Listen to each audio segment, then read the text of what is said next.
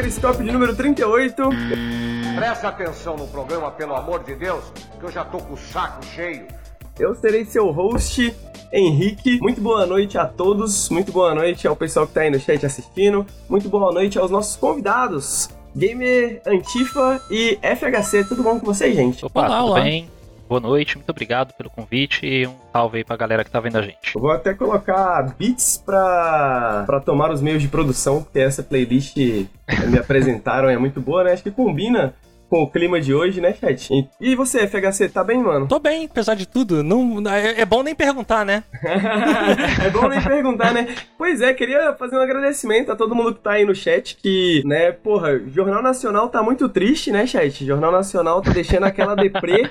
E aí tem o Periscópio, né? Pelo menos quinta-noite, você não precisa assistir o Jornal Nacional, você pode vir aqui assistir o Periscópio, ter aquela diversão, aquele relaxamento, né? Deselegante. Né? Totalmente né? deselegante. Aquela coisa que a gente gosta, né? Porque notícia triste Notícia triste a gente não gosta, não. Notícia triste é ruim demais, né? Queria saber, é, Gamer, fala aí pra gente, o que, que você tomou de café da manhã pra gente testar o seu som aqui? Cara, hoje eu tomei café puro, que na verdade é o que eu mais costumo fazer mesmo de manhã, só depois de algumas horas é que eu costumo comer a minha primeira refeição. Então, no começo é só um copo de café puro sem açúcar só pra dar aquele grau. É delícia! Porra, eu também faço a mesma coisa, hein, cara. Olha só. Dizem que é faz mal pro né? estômago, mas, bom, vamos ver, né? Vamos ver. O cara, tá eu, aí. eu tô aí, né? Eu é, tô então. é, praticando esse hábito aí há 35 anos. É, tem dado certo. então, até hoje eu só tive que fazer uma endoscopia e foi bom, na verdade, porque deixa você brisado. Então. É uma experiência, né? É uma é, experiência, sem dúvida. Eu tô na expectativa de conseguir outras endoscopias, né? E, e, e, outras brisas. Então eu continuo com esse hábito. É, o ser humano sempre atrás de novas experiências, né? O ser humano sempre atrás de conhecer o que, que existe no mundo, né? A, a, uma nova endoscopia pode não ser como aquela, né, cara? Pode ser com uma experiência completamente diferente. Tem que testar. Pode ser um barato, um barato mais intenso, inclusive, né? Eu vou chegar lá e falar que o meu corpo já criou resistência com aquela medicação e que eu preciso de um reforço a mais. E aí, de repente, eu saio melhor. Pô, Aplica mais. E você, FHC, o que, que você tomou de café da manhã? Então, eu geralmente tomava café preto também, só que agora eu tô tentando ser um pouquinho mais saudável e tô tomando cereais, né? Corn Flakers. Corn Flakers? olha aí. É, olha aí. Com, com leite, com iogurte, sei lá. Pô, aquele negócio negócio pra abrir apetite, né? Também já tentei, mas não, não, não deu, mano. Eu hoje em dia só é, café e cigarro. É, é o meu café da manhã. não, tá, não tá bom não, não tá bom não. Bom, o FHC tem um, um, podcast muito bom, inclusive, né, porra, já tá aí dando pra patrocinar, um, fazer um merchan e tal. Inclusive, FHC, apresente pro pessoal que tá ouvindo aí o seu podcast, por favor. Bom, é, alguns aí estão no, no chat já conhecem, mas eu e o Anderson Gamer Antifa fazemos parte aí do Regras do Jogo, que é o podcast do site Holodeck Design. Lá a gente fala sobre game studies com uma pegada, né, um viés bem de esquerda radical. Então a gente faz entrevistas com pesquisadores, professores, e a gente debate de forma crítica o videogame então, toda semana a gente traz lá episódios variados, né? É, essa semana, vocês fiquem de olho aí, vai sair um episódio sobre games e religiões de matriz africana. Caralho, que irado. A gente já fez episódio sobre games e cristianismo de modo geral. A gente faz episódios bem variados que vão misturar aí várias, fazer uma mistura aí de várias, várias, vários temas da academia com videogame. E tudo por essa lente crítica, né? Que a gente tem um trabalho, o nosso trabalho mais importante que a gente sempre fala é tentar criar um videogame mais é, inclusivo, desconstruir esse, todo esse discurso de ultradireita que tomou o videogame desde o Gamergate. Então a gente está toda semana aí, sai todas as sextas-feiras, é episódio novo, sempre com um convidado novo. Às vezes a gente tem, a gente às vezes tá fazendo um podcast que é Boteco Holodeck, né? Onde a gente fala um pouco dos jogos que jogamos e a gente também debate alguns temas mais atuais e coisas que a gente pensa, né? Mais, mais soul. Mas a gente, de, é, nosso programa principal é com os entrevistados. Então sigam lá, acesse o nosso site, é, Holodeck Design. E todas as redes também são arroba Holodeck Design. E a gente também tá na Twitch, igual vocês aqui. E a gente faz lives aí, jogando. O Gamer Antifa tá fazendo toda a série Resident Evil, né? Sofrido. Mas ele tava fazendo E a gente tá sempre também online na Twitch. Então é isso, arroba Holodeck Design, que você encontra a gente em todas as redes aí. Perfeito, muito bom, muito bom. Recomendo a todos. O Holodeck é um dos podcasts favoritos que eu tenho aqui no Brasil. Eu gostaria que todos vocês, pessoal do Nautilus aí, escutassem, porque vale a pena, vai melhorar o nível da nossa discussão aqui, né? Então, olha só, mano, menos trabalho para nós. Vocês escutam lá e trazem discussões para cá, eu também não preciso nem ouvir, olha só. O pessoal já me fala o que, que rolou de, no, no, no, no, no regras do jogo. Mas tem um, um, um, assunto, né? Um assunto periclitante, assim, que ninguém. A, a, verdade é essa, né? Ninguém aqui que tá assistindo, tá assistindo aqui pra ouvir a gente falar de videogame, né? A gente tá. A gente, o pessoal tá aqui pra ouvir a gente falando de um assunto. Gamer Antifa, como vocês podem ali ver pela renda do Twitter dele, ele tá sem Twitter. Foi banido pela tribo, né? Foi banido pela tribo. Inclusive achei interessante o timing, porque a gente ia fazer esse podcast pra trocar uma ideia sobre essa situação do Gaulês. E surgiu uma outra situação do Gaulês, né? Hoje, ah, na live do Gaulês, o Gaulês estava, como eu posso dizer com palavras brandas para não ser processado novamente? Não posso chamar de, não posso chamar de corno, o que mais? Tem que ter uma lista de palavras banidas, né? Mas o Gaulês estava falando sobre o trabalho dos jornalistas, que o trabalho dos jornalistas está muito depressivo, né, nesses últimos tempos, né? As pessoas falando apenas de notícias ruins, isso está deixando as pessoas mal, né? As pessoas estão com o psicológico abalado por que não falar de notícia boa, né? Acontece coisa ruim, mas acontece coisa boa também. Né? Se a gente fizer uns 50%, 50%, todo mundo tem alguma coisa para assistir ali, né? E tal, tal, tal. Que acho que a gente pode comentar sobre isso também, caso vocês queiram. Mas eu queria que o Gamer explicasse pra gente também dessa primeira situação que aconteceu antes, que inclusive muita gente não tá sabendo porque não, não apareceu por aí, né? Ninguém, basicamente ninguém falou muito sobre, né? Teve dois jornalistas que comentaram sobre o assunto, mas ninguém falou sobre isso aí. Inclusive, estava conversando no, com o pessoal aqui do, do, Discord do Nautilus, que inclusive é aberto para todos, então quem quiser entrar, só mandar uma exclamação Discord. O pessoal que estiver ouvindo no podcast é, tem o link do Discord na descrição. E conversando com o pessoal, falei, pô, rolou isso Gamer em Chifa, né? O pessoal falou, pô, acho que eu vi mais ou menos, mas não sei o que, que aconteceu exatamente, não sei como é que foi, como é que se deu e tal, tal, tal. Então, Gamer em Chifa, por favor, o palco é seu, cara. Vamos lá, né? É, como a gente agora tem a agenda positiva, a gente tem que ter o jornalismo positivo, né?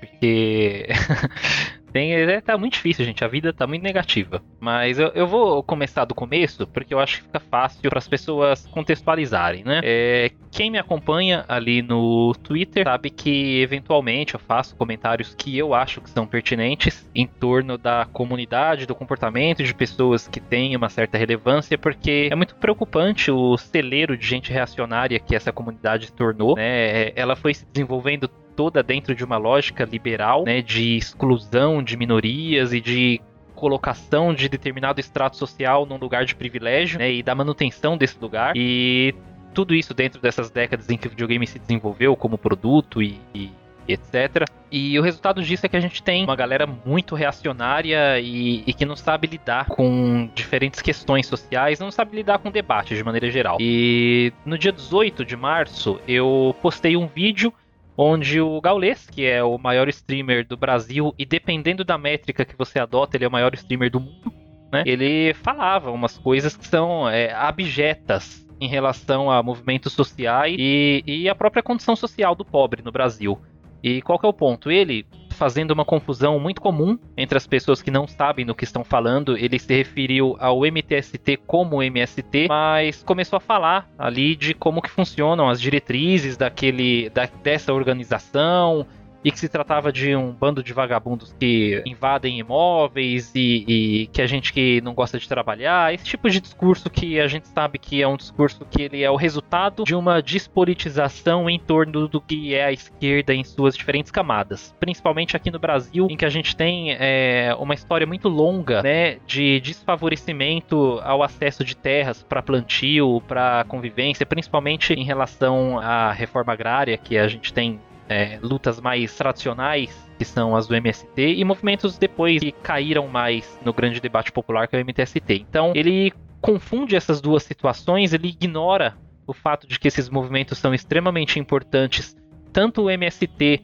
que tem ajudado tanto no combate às desigualdades geradas pela crise do coronavírus e pela crise capitalista que a gente está passando. O MST é um dos grandes doadores, um dos grandes benfeitores para famílias em, de, com necessidades alimentares aqui no Brasil, né? É um grande produtor de produtos orgânicos, enquanto o MTST é um movimento bastante vitorioso na concessão de moradias através da luta popular, através de protestos e através de processos que acontecem dentro da democracia liberal e que visam não desobedecer o ordenamento jurídico, mas fazer com que ele seja cumprido através da apropriação de imóveis que não recolhem impostos e que estão ali postos apenas para atender à especulação imobiliária, mas que não tem nenhuma outra função social, ou seja, eles não cumprem com o que está determinado na Constituição. É, e o MTST ele movimenta processos dentro dessa categoria de debate jurídico político para poder conceder moradias populares para as pessoas, né? Taxar esses movimentos de vagabundos e, e, de gente que não quer trabalhar e de gente que não quer é, nada com a vida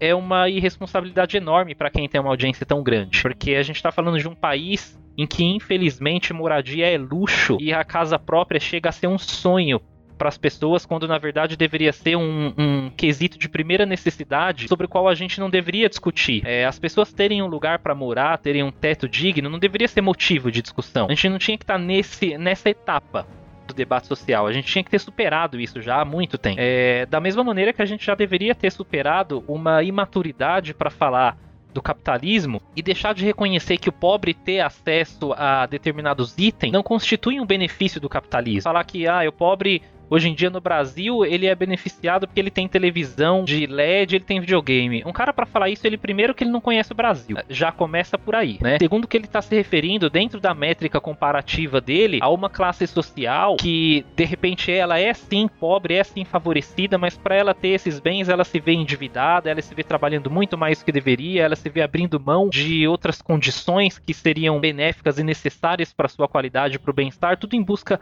às vezes de uma diversão, tudo às vezes em busca de conforto e de uma colocação dentro do mercado de consumo que nasce muito mais da despolitização e da falta de reflexão a respeito do que, que é o fetiche da mercadoria e de como que deve ser o comportamento das pessoas dentro da cadeia de consumo do que qualquer outra coisa. Então, é, primeiro que tecnologia e avanço tecnológico não é mérito do capitalismo. O próprio conceito de avanço tecnológico é um conceito liberal, porque a tecnologia ela muda, ela evolui mas a maneira como a gente encara o avanço está muito mais relacionado ao consumo e à atualização dessas tecnologias, pela necessidade de consumir desenfreadamente. E terceiro, que alguém com essa audiência e com, e, e com essa projeção precisa, no mínimo, compreender a responsabilidade que ele tem quando ele fala para um público na dimensão do que ele fala, sabe?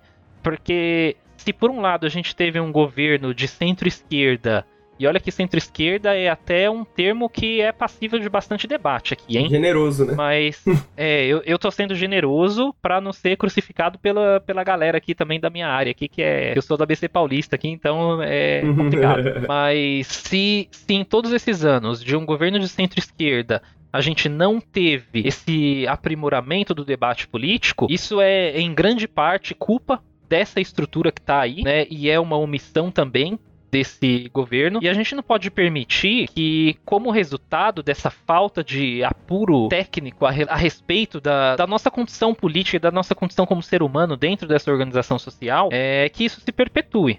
Né? Então a gente precisa combater essas coisas. Esse foi sempre um, um, posicionamento muito claro que eu tive no Twitter. Eu acho que pra gente falar de videogame, a gente tem que falar de outras coisas também, porque grandes problemas em torno do videogame são o resultado do capitalismo, a falta de inclusão, a falta de representatividade, a falta de ideias originais, narrativas ruins, narrativas repetitivas, limitada. Tudo isso é resultado de um processo capitalista que a gente está vendo agora que ele não tem benefício nenhum para quem faz parte do extrato social onde a gente se encontra, né? E isso precisa ser combatido dentro e fora da nossa comunidade. Eu postei um vídeo no dia 18 de março questionando essas falas dele. E imediatamente eu comecei a receber um backlash, né, uma retaliação coletiva da comunidade. E a coisa gerou uma proporção tão grande que entrou nos trending topics e ele se pronunciou na live dele, na live do mesmo dia. Isso aí por volta das 5 horas da tarde, mais ou menos. Ele deu aquela desculpa que a gente sabe, e quem trabalha ou quem estuda comunicação sabe que é uma desculpa treinada, né? Porque é aquela desculpa que escolhe é, um interlocutor anônimo para dizer que estão falando a respeito do que eu disse há um determinado tempo atrás. Então, sem tornar pessoal a condição, ele se colocou ali como uma pessoa que superou aquele discurso e que agora ele não pensa daquela maneira e ele só quer unir a comunidade em torno de um bem maior. E não deixou claro o que, é também, mas pouco me interessa. É, e tudo bem, nesse mesmo dia, minutos após ele ter se pronunciado, eu fiz um outro, um outro post, né, comentando que, dada a postura dele de pelo menos responder a essa situação, eu considerava o problema meio que apaziguado, né? E para mim tava tudo bem. Só que os ataques continuaram e não foram ataques somente à minha atividade ali no Twitter. As pessoas começaram a me mandar DMs com é, ameaças, com xingamentos. Teve gente que sugeriu que eu deveria me suicidar. Teve gente que falou que ia me encher de porrada. Teve gente que falou que eu merecia apanhar até morrer. Enfim, uma série de coisas. Mas assim, eu sou, eu sou muito tranquilo para lidar com essas coisas. Sim, porque eu já vi muita coisa e já fui muito ameaçado de muitas coisas em muitos lugares. Então, é, coisa de twitteiro valentão não me intimida. Mas o ponto é que na continuidade de todas essas ameaças, a minha conta foi derrubada na manhã do dia 19 de março, ou seja, no dia seguinte, é, porque o Twitter tem né, essas, esses mecanismos que, quando identificam ataques em massa, eles suspendem a conta imediatamente e só depois eles avaliam isso. Você tem que enviar aqueles formulários todos para eles. Enfim, é, e aí o ponto é o seguinte: é, superada a questão com o Gaulês, que para mim já tinha sido superada no momento ali da, onde ele fez aquela colocação, a comunidade dele não superou e o Twitter não supera também essa maneira arbitrária e, e atrasada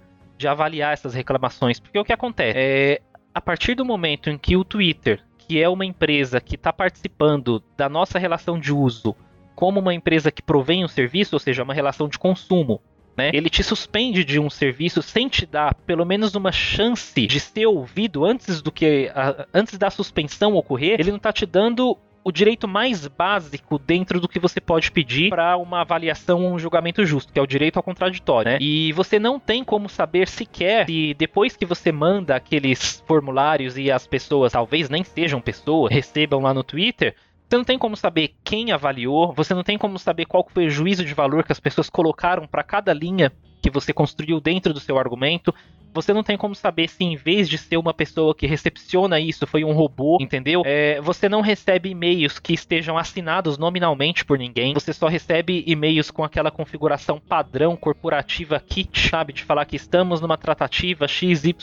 Então é um processo extremamente arbitrário de uma rede que permite discursos muito claros de violência dentro do espectro político da direita e da direita mais radical, daquela direita reacionária que relincha, que não sabe tratar as pessoas com respeito e que vive de discurso de ódio, vive de incitação a ataques em massa. E é muito preocupante que a plataforma ela não faça essa distinção, porque a justificativa para eles é de eu pratiquei um assédio direcionado. E veja, isso sequer faz sentido, já que eu não tenho dimensão de público e de alcance dentro do site para direcionar um assédio para alguém que tem mais de 600 mil pessoas num perfil.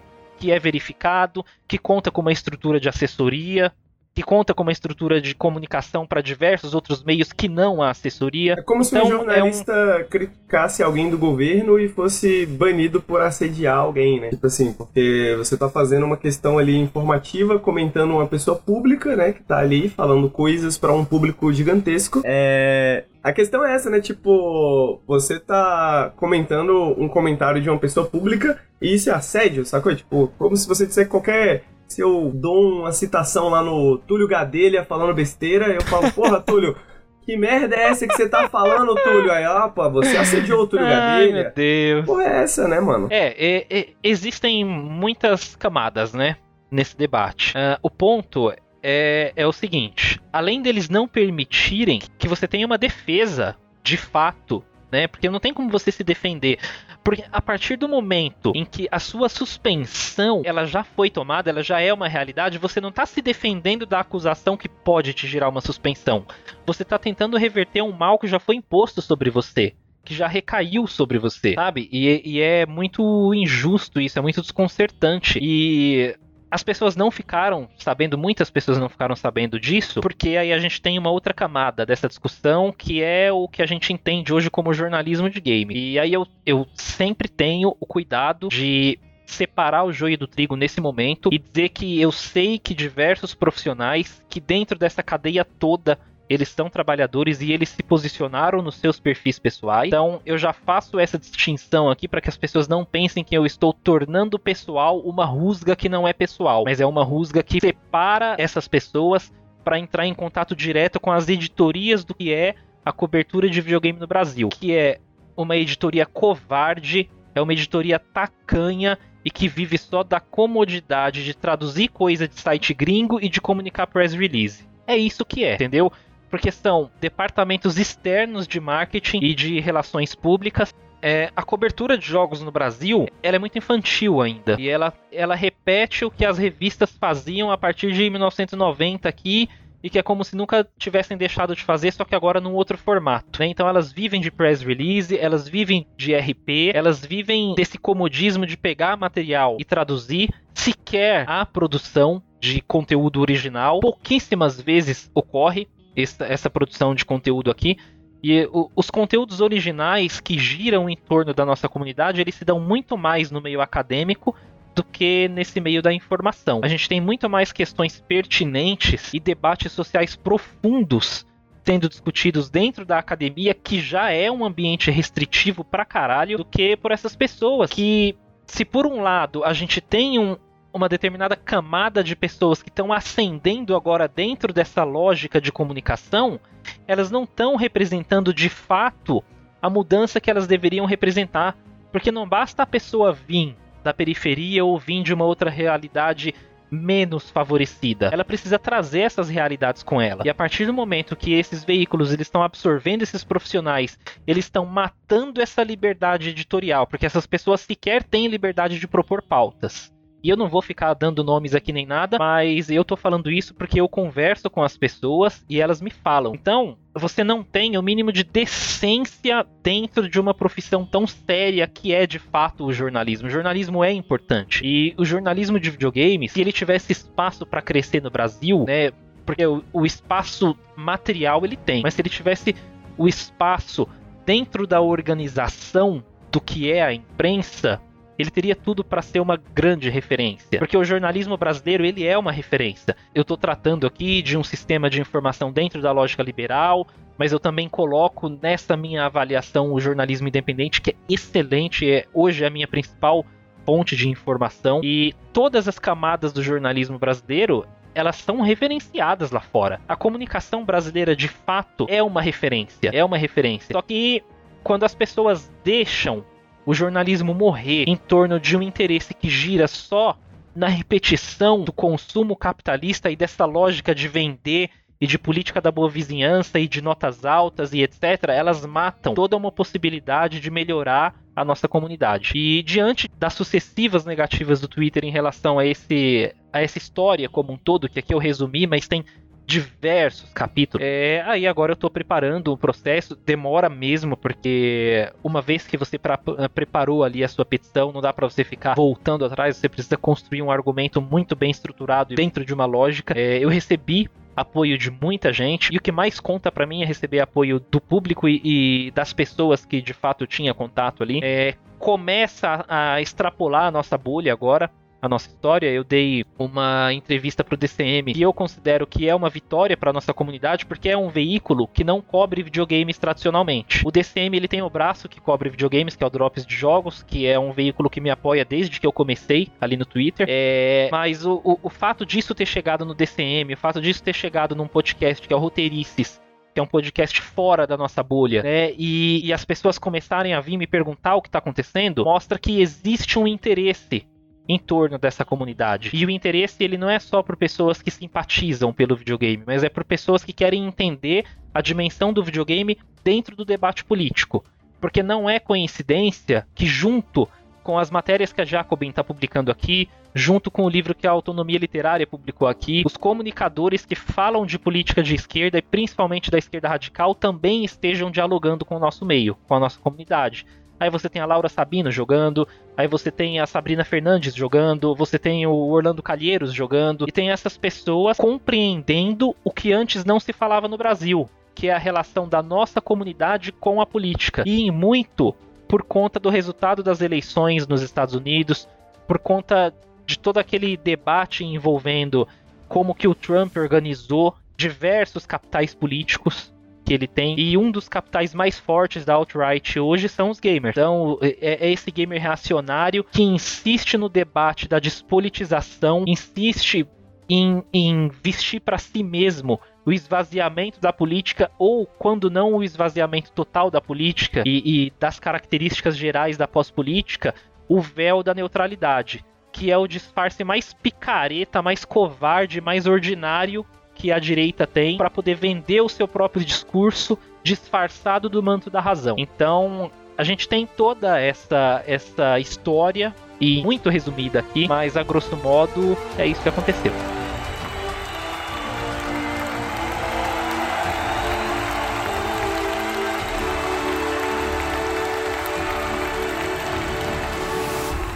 A gente comentou isso, inclusive, né? Essa, essa fala do Gaules hoje que tá repercutindo no, no Twitter, no, no entre os jornalistas de, de esportes, praticamente, é, principalmente. Ah, o pessoal falando sobre isso. É, pois é, né, FHC? É, é, é, até difícil comentar o game. O Gamer Antigo fala muito bem, né? o Gamer Antigo fala muito bem. Sim. Não, é porque o. É curioso, né, que um mês depois, o Gaules tá aí nos Trend Topics de novo, né? Porque é, é uma das coisas que logo na logo depois dos ataques do que o gamer sofreu e teve a suspensão dele, a gente também fez uma thread pelo perfil do Holodeck Design, né? É, chegou lá a, a mil curtidas e a gente teve um pouco do resquício dos ataques, né? E é muito curioso que existe toda uma. E aí acho que a gente tem que tomar muito, prestar muita atenção em como funciona a formação dessas comunidades, né? E isso vem até do todo o processo lá do Gamergate e de como essas comunidades elas vão ser instrumentalizadas pelos agentes da política, né, como Steve Bannon, e aqui no Brasil a gente tem aí o, a família, né, e seus agentes que conseguem direcionar como os ataques são feitos e eles conseguem é, até de alguma forma criar uma mítica em volta dessas figuras. Então, é, não tô aqui acusando o Gaules de ter alguma relação com o Bolsonaro, apesar dele ter apoiado em 2018, né? Aí ele diz que mudou de ideia e tal, que não votaria de novo, tudo bem.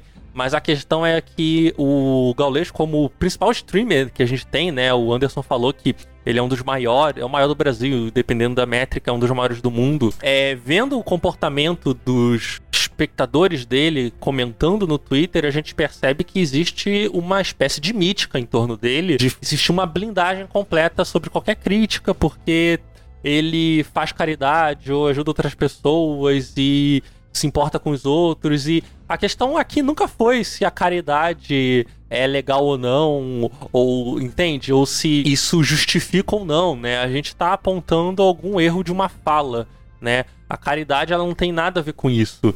E independente das nossas opiniões sobre caridade de gente rica, né? Mas é... o que acontece é que você vê um comportamento generalizado das pessoas que assistem ele de acharem que é possível blindá-lo de qualquer crítica porque aparentemente ele é muito legal e tal. E você vê um comportamento literalmente de massa com uma narrativa homogênica, né? E aí existe também toda a complicação de porque o próprio MBL se meteu no conflito, né? Eu não sei se o Anderson citou isso, mas é o Kim Kataguiri, né, deputado aí, ele chegou a twittar no dia falando pra galera, falando que estavam querendo cancelar o Gaules. Isso também deu o impulso nos uhum. ataques na, no Twitter. E a gente até acredita que foi por causa disso que a conta dele foi suspensa, porque o impacto foi muito maior, o número de denúncias foi bem grande. E o MBL já tá acostumado a fazer esse tipo de movimentação tipo de na internet. Já é comum deles, né? Sim, total.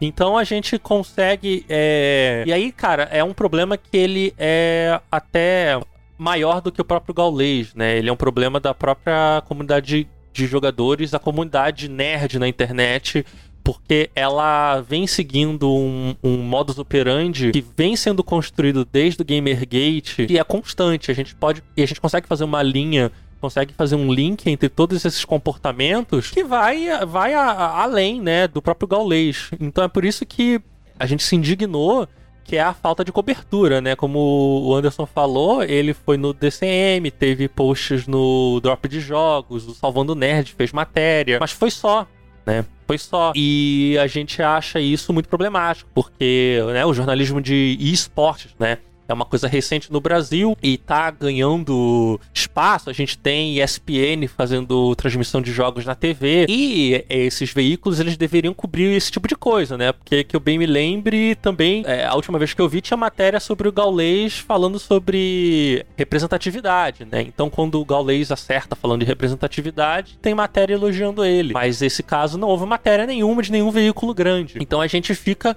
indignado com isso, porque não é só o gamer antigo não é só o perfil dele.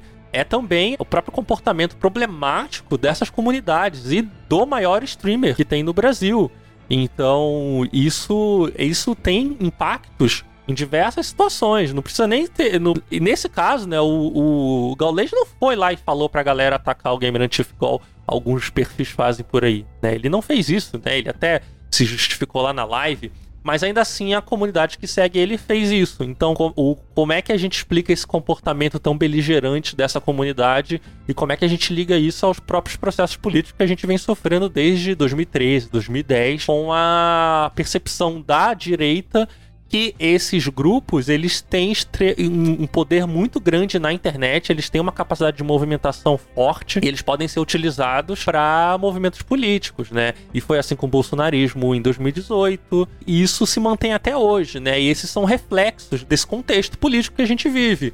Então, seria muito importante que os veículos cobrissem isso, né? Não só pedissem uma posição do Gaulês que não fosse que ele teve na, na, na live, não citando nomes, não citando a razão, não citando os casos, né? Apenas, ah, falaram por aí e tal, e eu não penso mais assim. Mas trazer o debate sobre por que essas comunidades e por que perfis tão famosos assim é, desenvolvem comunidades tão tóxicas como essa, né?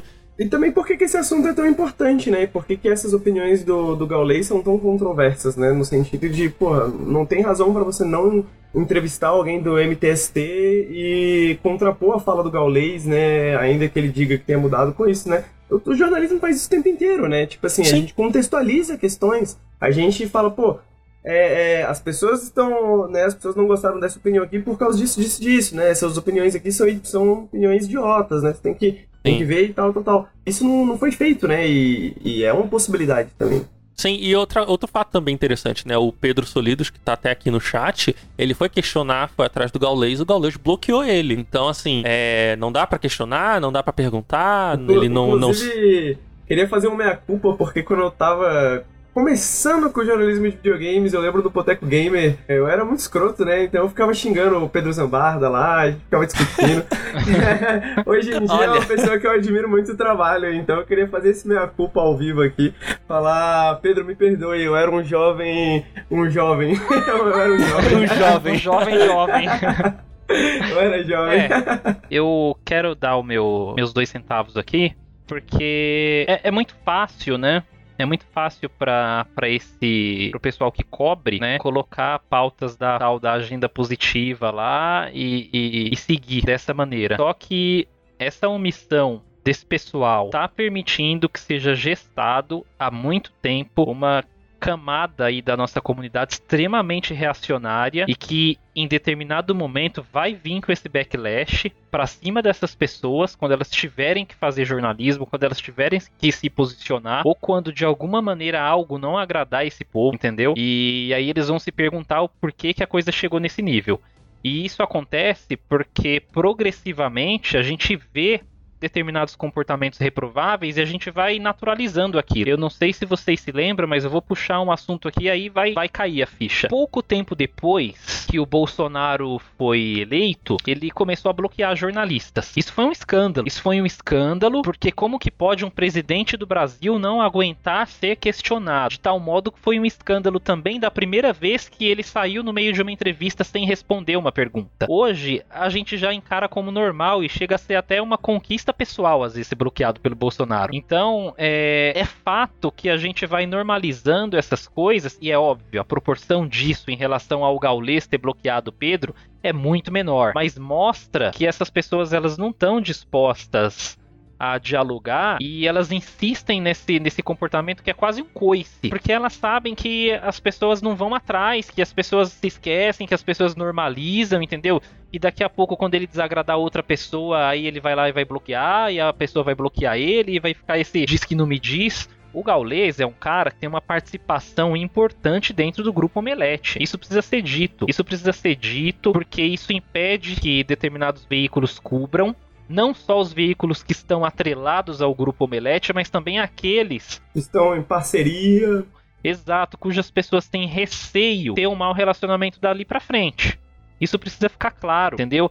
E não é só ele que é um problema, tem diversas outras pessoas aí que são um problema também teve um fulano aí, o, o, Afonso Solano, e eu falo o nome mesmo, se ele quiser ele me processa. É, teve teve o, o, Afonso Solano dizendo esses dias que não sei quem que é soy boy, sabe? Esse tipo de discurso idiota, esse tipo de discurso mesquinho, fútil, burro, sabe? E essas pessoas estão em cargos de direção, essas pessoas estão tomando decisões, sabe? Tem gente na loading que não exige e que acha bobagem que as pessoas usem máscara. E ninguém tem coragem de falar isso. Ninguém tem coragem de apontar, ninguém tem coragem de denunciar. Então é complicado o tipo de pessoa que a gente tem hoje que dirige a comunidade que trata da comunicação, o grupo de pessoas envolvidas na comunicação, sabe? Então é, é muito é muito sintomático isso de uma comunidade doente. É, as pessoas elas ficam falando, elas não me dão bola porque o meu perfil é pequeno, mal sabem elas o tanto de coisa que eu sei. Então, vai ter gente que eu, eu vou ter prazer de cobrar e de chamar de covarde, de omisso, porque é covardia. Quem não, e de novo, não o trabalhador, principalmente aqueles que se pronunciaram, praticamente todo mundo se pronunciou, deu RT, é, comentou, marcou o Twitter. Agora, pessoas com cargos de direção, eu quero que elas vão se foder. E eu faço questão de dizer pessoalmente. Eu acho, acho, acho muito, muito interessante o paralelo que você fez né, com a questão do jornalismo do Bolsonaro. Porque essa, essa posição meio anti-establishment do, do, do, Bolsonaro, né? Onde ele se elegeu, assim, porque ele era um político diferente, diferente, né? Não era igual aos outros e não sei o quê. Isso causou com que ele, né, entrasse também, eu acho, com essa noção de é, ele não é um presidente que nem os outros, né? Ele é o faz a presidência à sua maneira, né? E eu acho que. Freestyle. Freestyle, freestyle de, presiden de presidência, entendeu? Eu sinto que. E aí o, o, a gente pode dar o exemplo do Flow também, né? Uh, mas quando resolveu entrevistar todas as pessoas mais imbecis que o Flow resolveu entrevistar por alguma razão. Agora a gente vê, nesse caso do Gaulês, que essas pessoas elas querem continuar, né? Então é, é, essa imagem é muito é muito interessante do ponto de vista do marketing, né? Que porra, nós somos um, um podcast que é aqui uma conversa de bar, né? Eu sou um streamer que começou do zero, né? Então esse aqui é uma comunidade onde todo mundo se conhece. Meu irmão, são 50 mil pessoas assistindo ao vivo. Isso não é uma comunidade onde você conhece todo mundo, entendeu? Isso é um, um, um streamer gigantesco que é uma empresa, né? É, uma, é a empresa Gaulês. Né? O, o, o Gaulês, como o, o Antifa falou, o Gaulês tem investimentos em outras empresas na, na, na, área de comunicação. O Gaulês não é uma pessoinha que chegou lá da periferia e tal, tal, tal. Talvez ele tenha sido isso um dia. Eu até valorizo o trabalho que o Gaulês fez dentro da, da comunidade CS para fazer crescer o jogo e tal, mas foi como o FHC falou, não é sobre isso, entendeu? Não é sobre isso. Não interessa se ele fez caridade, não interessa o que ele fez em relação ao CS. Interessa os comentários que ele está fazendo, interessa as coisas que ele está dizendo e como isso nos afeta. Né? Como isso nos afeta como comunicadores, como, como isso nos afeta como pessoas políticas, né? Então, uh, ah, para quem não sabe, teve um caso dentro da comunidade de CS, acho que foi há uns dois anos atrás. O tempo virou essa coisa, né? Dentro da pandemia, né? Não, não, não, é não, não, funciona mais o tempo. Parou de funcionar, quebrou e ninguém trocou. É a dimensão 35C. Mas o. Acho que um ou dois anos atrás estava rolando alguns jogos de CS e a MBR, que era o time do Fallen, que é o time do Gaules, né, basicamente, eles perderam para um time chamado Chaos, né? O, o caos de e era um, era um time pequeno, né, e tal, tal, tal. E aí o Gaulês, com, né, o maior streamer de Counter-Strike no Brasil, tava lá na sua stream, né, falando que, pô, mas será que isso aqui não é cheat, né, pô, não sei, tal, tal, tal, tal, tal, tal. E isso causou um, um rebuliço tão grande, porque os moleques não estavam usando cheat, né? Tipo, a, a, a BBR que tava jogando uma merda mesmo na, na, naquela época, e tanto que o time acabou depois, e inclusive o próprio time foi acusado de serem cheaters comprovadamente né? É, foram comprovada, comprovadamente que eles estavam usando cheat há muito tempo, na verdade, né? Mas o, o que aconteceu foi que aconteceu um, pouco do que aconteceu com o Gamer Antifa, né? Ou mais ou menos o que aconteceu com o Gamer Antifa, que ah, esses, esses jovens de 16, 17, 18 anos que estavam jogando, jogando nesse time começaram a receber ameaças de morte, começaram a receber um monte de merda, né? E o Gaules eventualmente falou, né? Olha, tribo, tribo, tá tudo bem, tribo, não é assim não, tribo, aqui a gente é no abraço, não é no ódio, não sei o que, não sei o que, não sei o que. Mas o que que isso significa materialmente falando, né? Ah, você coloca lá um bagulho porque repercutiu no mundo inteiro, né? Porque todos os jornalistas de esportes do mundo estavam falando como o Gaules tinha feito merda.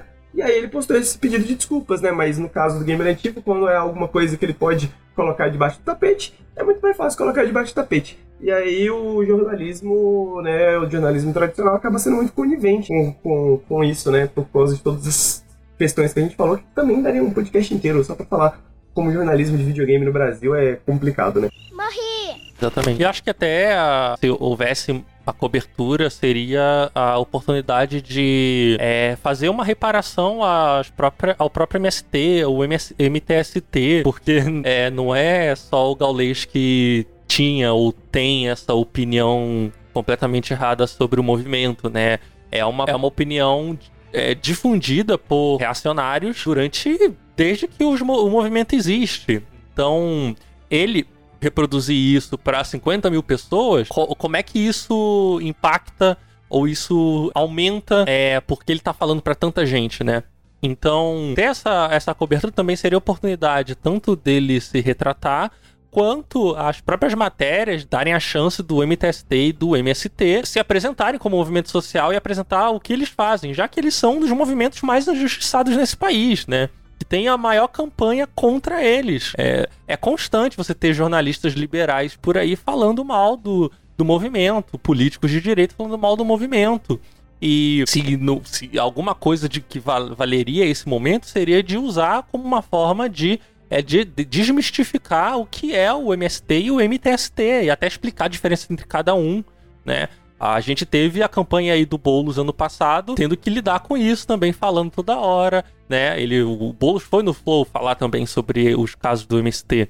Então, deveria ser uma, uma oportunidade de fazer isso e trazer mais conscientização para as pessoas, mas não é, né? Não é interesse de ninguém, não é interesse do jornalismo brasileiro, aparentemente, e a gente fica nisso, não, né? Concordo completamente, né? A gente tava comentando essa questão, dentro dessa questão do jornalismo, né? Uma ideia que foi comentada no chat aqui, eu acho que foi uma ideia que, inclusive, eu tava assistindo live do Gaules hoje, e ele comentou sobre isso, né?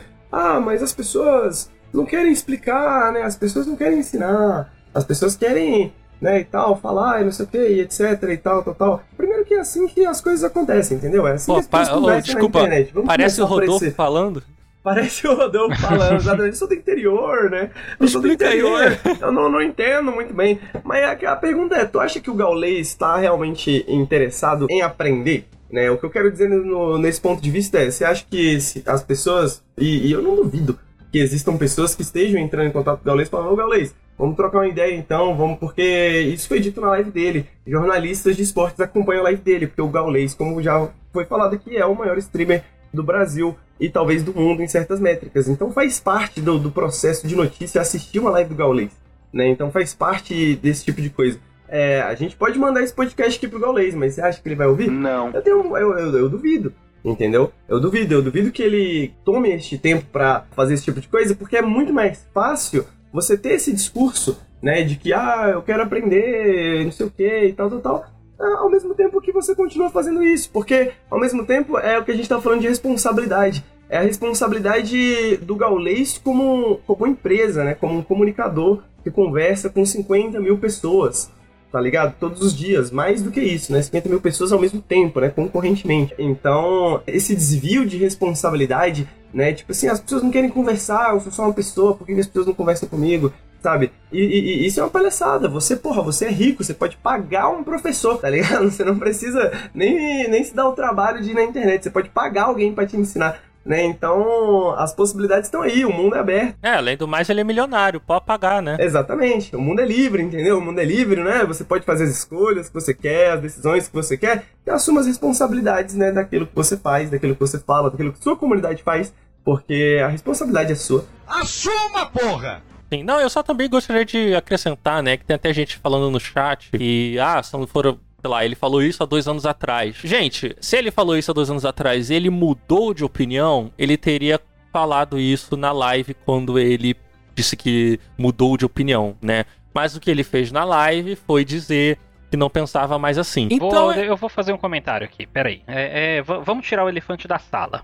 Né? Primeiro que assim, seis meses depois que ele fez aqueles comentários, ele já foi fazer gracinha com o Bolsonaro no Twitter. Então já não é dois anos atrás. Aí agora eu vou dar uma informação, eu não vou falar a fonte, quem quiser acreditar, acredita, quem não quiser também, gente, é o mundo é assim. Paciência, se vocês não têm o contato, vocês vão ter que acreditar no que eu tô falando, já que acreditar no Gaules aparentemente parece ser uma boa ideia também. É, a EA sabe da situação. E dentro da EA americana já foi dito que dois anos atrás é como se fosse ontem. E não foi qualquer pessoa, não foi o porteiro do prédio da EA que falou, foi uma pessoa que tem poder de decisão lá dentro. E eu tô falando porque eu tive contato com pessoas que estão ligadas na EA. Então, assim, se a própria empresa está com o radar prestando atenção nisso tudo e sobre o que ele já falou hoje, eles também já estão sabendo. Então, assim, se a própria empresa já está sabendo dessa situação e não considera que dois anos atrás é um, período grande de tempo, e sim um tempo razoável para ficar de olho numa pessoa que fala esse tipo de atrocidade, como que as pessoas estão relativizando isso? Porque as palavras da profissional, que, que é uma pessoa, é uma mulher tem um cargo de direção na EA, foram as seguintes, poxa, mas dois anos atrás é como se fosse ontem. Se fossem 10 anos, ainda era algo a se considerar. É preciso ficar de olho. Ponto. Então, as pessoas elas estão achando que, que eu não fui falar com ninguém, que eu não conheço ninguém, que as coisas não precisam ser debatidas no outro nível, entendeu? E, e, e é muito sintomático isso, né? Porque para passar pano para um cara que usa doação como autopromoção, o discurso moral vale, né? Mas para chegar depois e condenar a fala desse cara que tá falando mal de pessoas que estão buscando um, um, um lugar para morar, uma condição melhor de vida, aí não, aí não, não pode, o cara tá certo, tem direito a isso e aquilo. E outra, todo esse discurso e todas essas denúncias vieram das pessoas cujo maior discurso é aquela falácia da liberdade individual e da liberdade de expressão acima de tudo. Ah, não, mas o cara que é de esquerda, ele não pode falar tudo que ele quer, não. Olha lá, ele tá falando do gaulês. Ele tá tentando cancelar o gaulês. Cancelamento nem existe, já começa por aí, entendeu? Isso é papo de adolescente da, do miolo mó, entendeu? Então não, não vem com essa conversa que não tá. Ai, mas você tá com inveja. Gente, eu tenho três diplomas, eu tenho formação, eu tenho 35 anos, eu tenho uma, a minha profissão, eu gosto do que eu faço, entendeu? Já advoguei de graça, já advoguei pro bono, já ajudei muita gente. Eu não preciso ficar divulgando essas coisas. E eu não tô nessa fase de, ah, eu tô com inveja, nossa, eu quero ser maior do que o Gaulei. Não, não, não, não, não quero. Dentro das coisas que eu acredito, ser milionário não é um objetivo. Não, não faz parte do meu anseio como ser existente nesse mundo. Eu não tô buscando isso, eu tô buscando outras realizações, sabe? Eu tô com uma estante cheia de livro para ler, eu tenho um monte de jogo para jogar, eu tenho meus gatos para cuidar, eu não, eu não, eu não tô perseguindo esse negócio de participar do programa do Roberto Justus, de jogar na Mega Sena, de querer um iate. Não é isso. Eu não quero falar para 30 mil pessoas, 40 mil pessoas. Eu quero falar para pessoas que têm uma voz igual à minha voz, que acreditam no discurso que eu acredito e que façam esse discurso ecoar. É só isso. Eu só quero fazer o meu discurso político ecoar. O, os meus anseios não giram em torno de riqueza, giram em torno de outras coisas. Então esse discurso de que inveja, isso, aquilo, ah, pelo amor de Deus, é o tipo de coisa de quem não tem sequer um argumento para conseguir elaborar e sentar numa mesa e puxar uma discussão. Então não vem com esse tipo de lenga-lenga não, que isso aí para mim é discussão superada e eu nem entro nesse mérito. Eu tô esclarecendo porque pra pessoa chegar no ponto de perguntar ou de dizer que numa tentativa de relativizar que aquilo foi há dois anos, é porque ela relativiza outras coisas também. Então é bom que se coloque tudo em cima da mesa para que as pessoas entendam. Não tenho problema nenhum com o Gaulês ter essa opinião dele que eu acho uma merda. Mas é a opinião dele, pronto, beleza, tá, deixa pra lá. Agora, a partir do momento que o cara tá criando uma legião de gente despolitizada por conta da emissão desse discurso despolitizado dele, aí eu vou combater. Principalmente quando o discurso ataca imediatamente coisas que eu acredito. Aí eu vou combater, não tem problema. Porque determinadas situações, para mim, a gente não tem nem que negociar. Eu não tenho que negociar a defesa do outro ter um lugar para morar. Eu não tenho isso. Isso para mim é inegociável. As pautas que eu acredito são inegociáveis. Eu não vou sentar numa mesa e, e, conversar com as pessoas. Vamos negociar o direito da moradia do outro. Então é aceitável que 50% more e 50% fique na rua. Eu não vou negociar pautas antirracistas. Eu não vou chegar e falar, não, então a gente pode ser racista com amarelos, mas não pode ser com preto. Eu não negocio certas pautas, principalmente aquelas que dialogam imediatamente com fascismo. Então não vem com esse papo, não, que isso aí já é discussão superada já. Isso, e de, devia ser superada há muito tempo. Gente com esse raciocínio, eu nem sento na mesma mesa. Bom, é, é foda, né? É foda o que falar, porque o que a gente sente, principalmente por causa da questão do, do, do jornalismo, né? É que o Gaulês se torna essa pessoa meio que intocável, né? Ele se torna essa pessoa meio intocável porque ninguém quer se queimar com o Gaulês, ninguém quer se queimar, por exemplo, com a Omelette Company, né? E sobra pra, porra, sites pequenos, sites menores, sites como Nautilus, da gente falar disso, sabendo que isso não, não, não chega nem sequer um porcentagem, né? 1% do alcance que o Gaulês tem. Né, do, do alcance gigantesco que o Gaulês tem. Então, é, a gente se sente muitas vezes, né, falando contra a parede, né? Isso não significa que a gente não deva falar do assunto, né? Mas é muito complicado que essa parede seja tão dura, né? Porque, porra, você comenta o bagulho no Twitter para defender o gaulês, surge 10 malucos, mano.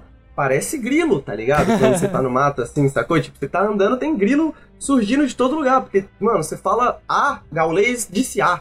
A pessoa surge, não, mas o gaulês faz doações, mas o gaulês ajuda pessoas. E alguém comentou também qual que é o problema, né, de, de doações. Tem toda uma questão sobre doações que a gente poderia falar imensamente também. Mas o ponto é que, independente dele fazer doações ou não, isso não invalida as coisas que ele falou, né? É, assim como a gente está falando, o, o, o que a gente está cobrando aqui no final das contas é uma questão de postura, né? Uma postura do Gaulês como pessoa, né? Mas também da postura do Gaulês como streamer, como uma plataforma gigantesca, né? Como uma pessoa que tem dedos e muitas tortas por aí no, no, no, no Brasil inteiro, né? Então, enfim, FHC Gamer, algum comentário final que vocês queiram fazer sobre sobre o caso? Eu não. Eu tô tranquilo. Eu, por enquanto, eu estou na margem do Twitter. É, Low mas profile. aí a gente vai aguardar. É, a gente vai, a gente vai aguardar é, uma decisão judicial. E aí é, é uma coisa da qual eu não abro mão, né? A única coisa que me faria falar assim, ah, não, vai tocar o processo para frente, é abrir agora o Twitter e a coisa está resolvida. Mas não está resolvida também? Então já não estou muito mais preocupado em esperar que a plataforma queira resolver de bom tom. É, eu conversei com bastante gente dentro do Twitter e fora. Eu fiquei impressionado com o apoio da comunidade de maneira geral, então eu já deixo aqui é, o meu agradecimento a todos que em alguma medida indignou com isso. Eu não abro mão do que eu faço no Twitter, então cedo ou tarde eu vou voltar. Independentemente da dor de cabeça que tenha dado, eu não me arrependo. E eu não tô sendo demagogo aqui. Tudo que eu fiz, eu fiz pelo que eu acredito. Eu não abro mão das coisas que eu acredito. Eu sei que eventualmente num debate a gente acaba tomando posturas um pouco mais apaixonadas, e isso é normal dentro de qualquer espectro e dentro de qualquer discussão. É, eu acho que isso faz parte do debate. É como você tá num jogo de futebol e você entra naquele corpo a corpo, mas depois da partida você tá ali tomando uma cerveja, tudo com as pessoas. Menos com faixa, porque faixa eu quero que morra mesmo. Agora, é isso. É, não me arrependo, faria tudo de novo espero voltar e quando voltar, vou voltar mais forte ainda. Se não voltar com o perfil original, faço outro, não tem problema. Ah, não só dor de cabeça que você teve, mas dor de cabeça que você continua tendo, né? Porque isso vai durar é, ainda um tempo, né? É, não, sim, e isso vai durar, mas assim, eu não, eu não tenho medo das pessoas, eu não tenho medo de quem fala que vai ameaçar, ou que, ah, eu voltar, vão falar que vão denunciar de novo. É paciência, a gente entra contra o processo, não tem problema não. Mas é processo, modéstia à parte, eu sei fazer bem, eu gosto de fazer, então, vamos que vamos. Agora, é chato? É chato. É óbvio que eu não queria ter a dor de cabeça. Agora, arrependimento? Não. Eu não me arrependo, não abro mão e acho que essas coisas precisam acontecer. Eu espero que lá na frente essa situação toda seja lembrada e não porque sou eu, porque eu nunca nem quis tornar o meu perfil uma coisa pessoal. Né? Eu não colocava foto, não colocava meus dados, porque para mim não interessa aparecer. Isso aí para mim é, não é relevante. É relevante é o discurso. E eu quero que mais para frente essa situação de alguma maneira permaneça na memória, pelo menos de quem precisa que permaneça para que o pessoal lembre, porque eu tenho certeza que vai dar uma merda lá na frente e todo mundo vai lembrar. Com certeza, como hoje, né, aconteceu isso e enfim. É. Bom, eu queria dizer só que Gamer Antifa e FHC também Ah, o Nautilus está sempre de portas abertas para vocês, né? Sempre que vocês quiserem falar de alguma coisa, quiserem trazer alguma coisa para cá, a gente está de portas abertas. É... Um dia a gente domina o Brasil, e aí Olha a gente aí. domina o jornalismo brasileiro e a gente instaura né, a, a no- a nosso regulamento. Mas enquanto isso não acontecer, a gente tem o nosso humilde espaço aqui para ceder para vocês sempre que vocês precisarem. Né, então, então vamos falar de coisa ruim, né? Vamos falar de Oh, coisa ruim. Deus. Eu queria fazer Vamos falar por de videogame, é, é, então. Vamos falar de videogame, exatamente. vamos falar de coisa ruim, vamos falar de videogame. Mas antes disso, eu queria só passar uns recadinhos que eu, né, esqueci.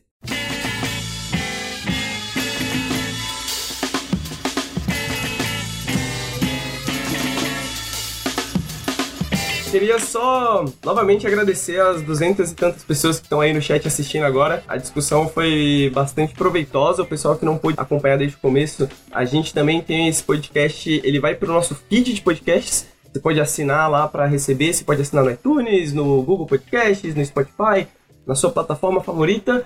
É, se for assinar lá no iTunes, pô, deixa lá um review para nós. É muito, muito importante os reviews no iTunes. Eles ajudam a gente a chegar em mais pessoas, né? Que esse assunto aqui chegue em mais pessoas.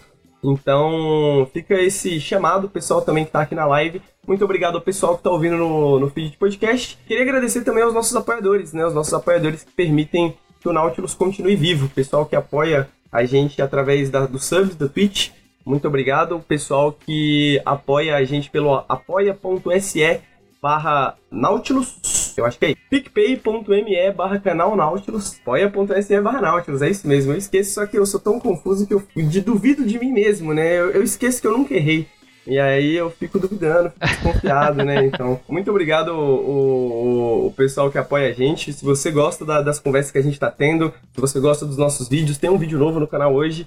É, considere apoiar a gente. A situação no momento está difícil, a gente sabe que não é fácil para muita gente né, ter esse dinheiro extra, digamos. Então, caso você não possa apoiar financeiramente, compartilhar esse podcast, compartilhar nossa live, compartilhar memes, participar da nossa comunidade já é de grande ajuda pra gente. Então, muito obrigado. Então, a gente vai falar de um jogo, Soviet Republic Workers and Resources.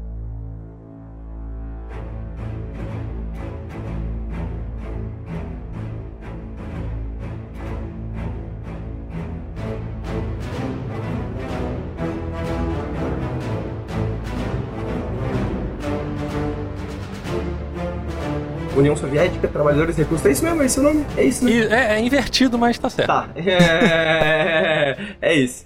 Ah, um jogo muito interessante que eu tô muito afim de jogar por muito tempo. Um porque eu gosto de jogos de gerenciamento e um que eu gosto da União Soviética, né? Então queria ouvir do FHC, que tá jogando bastante isso, né, FHC? Tá jogando bastante Cara. o Workers and Resources, né? É só o que eu jogo. É... Estou no relacionamento abusivo.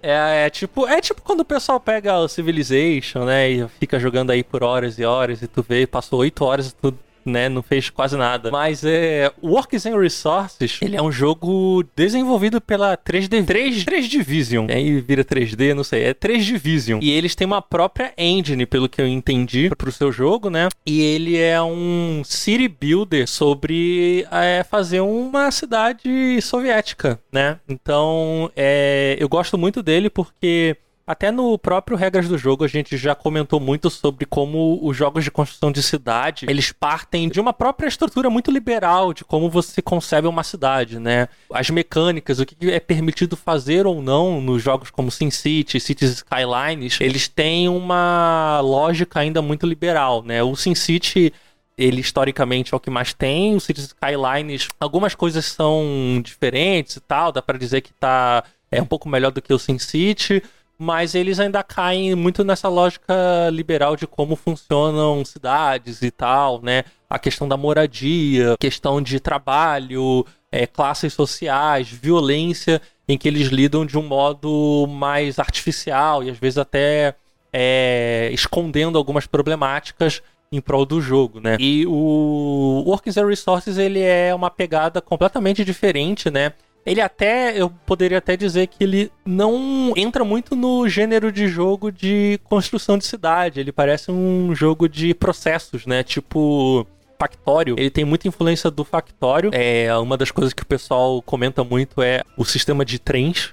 O Factório ele trabalha muito com essa coisa de linha de produção e você precisa é, criar é, diversas linhas diferentes com um sistema fluido, com tráfego e com sinal para deixar passar para lá ou para cá. E o Zero Resources ele usa um sistema parecido. Então, o que que, como é que ele é, né? Basicamente, você vai construir uma cidade soviética. Você tem um mapa bem grande. Uma das coisas que ele diferencia, né, é essa questão do mapa. Ele tem um mapa bem vasto, uma, uma coisa assim de quase 50 quilômetros quadrados é bem maior do que o próprio Cities Skylines. E lá você tem a opção de começar o jogo com cidades, já com uma população, ou mapa vazio para você fazer do zero, né? E aí o que acontece é você poder construir essa cidade seguindo uma lógica toda socialista, né? E eu acho interessante que os próprios produtores eles são russos, eles têm um cuidado para lidar com esse tema, com construir um jogo que se pareça, que replique mecânicas que sejam de certa forma socialistas, né? Então, o que a gente faz no jogo já já começando, né? Você precisa lidar com diversos processos diferentes. É por isso que eu até falei que ele é um jogo mais de processos do que um city builder, porque ele é bastante complexo. Ele tem. Você vai fazer é, microgerenciamento de diversas coisas. Então, digamos assim, você começou o jogo, você tem ali. Por exemplo, eu sempre comecei com cidades. Até porque essa é uma das críticas, até que o Henrique, né, é fã aí do Pedro Pedertini. Então. Paulo, Paulo, Paulo Pedertini. Tem um texto dele que é o Sin Cities e Sin Cries. E ele fala que, ah, nesses jogos de construção você tem um mapa vazio, né? Você chega, você tem um mapa vazio, não existe história ali, não existe contexto, né? Você simplesmente chega e tem esse mapa verdinho para você expandir a sua cidade. E eu gosto da ideia do Working Zero Resource você chegar e você poder desenvolver essa cidade a partir de é, vilas que já existem. É, e aí a primeira coisa que você faz é puxar energia. Então você vai até a fronteira e aí você tem fronteira com países é, do bloco capitalista e países do, do bloco socialista. Aí você vai importar energia, né? E você também vai lidar com duas moedas, os rublos e o dólar. E aí você começa importando energia e a partir disso você vai construindo a cidade. Então você vai botar as casas, vai botar fazer uma usina de carvão. E aí como é um jogo também que se passa nos anos ele começa em 60 tem a opção de começar entre 60, 70 e 80. Então você tem toda é, uma lógica um, até um pouco diferente, né? De quando você pega o City Skyline. É, boa parte dos trabalhos são em fábricas, né? Até porque isso reflete a situação da época, a própria produção industrial ela ser uma parte muito maior da acumulação do que serviços que a gente vive hoje, né? Hoje a gente tem um predomínio dos serviços no capitalismo e antigamente era as próprias fábricas. Então o jogo tem um foco muito em fábricas. Então você vai criar toda a cadeia de produção, né? Uma das coisas mais complexas desse jogo é a cadeia de produção industrial. Então você diversificar o parque industrial. Então, por exemplo, você vai lá, você quer ter energia, né? Então você vai fazer uma fábrica de carvão, que é a mais fácil de você fazer para gerar energia. Só que aí você precisa tá, fazer toda a extração do carvão. Então, ele tem as minas de carvão, aí você vai levar das minas de carvão, você vai ter que desenhar os próprios trilhos lá de transferência do carvão. Aí você vai ter que construir uma outra fábrica que vai é, transformar o carvão em carvão refinado. E aí você vai poder armazenar o carvão, você tanto pode exportar o carvão e direcionar esse carvão para a fábrica para gerar energia, né? E aí tem a questão de toda lidar com os trabalhadores, né? Então você vai ter as casas e você precisa lidar com o próprio bem-estar do cidadão, né? Uma das coisas mais interessantes que esse jogo tem, como você precisa garantir que essas pessoas tenham educação e, por exemplo, o trabalhador ele só vai trabalhar se houver é, creche para os filhos estarem durante o dia.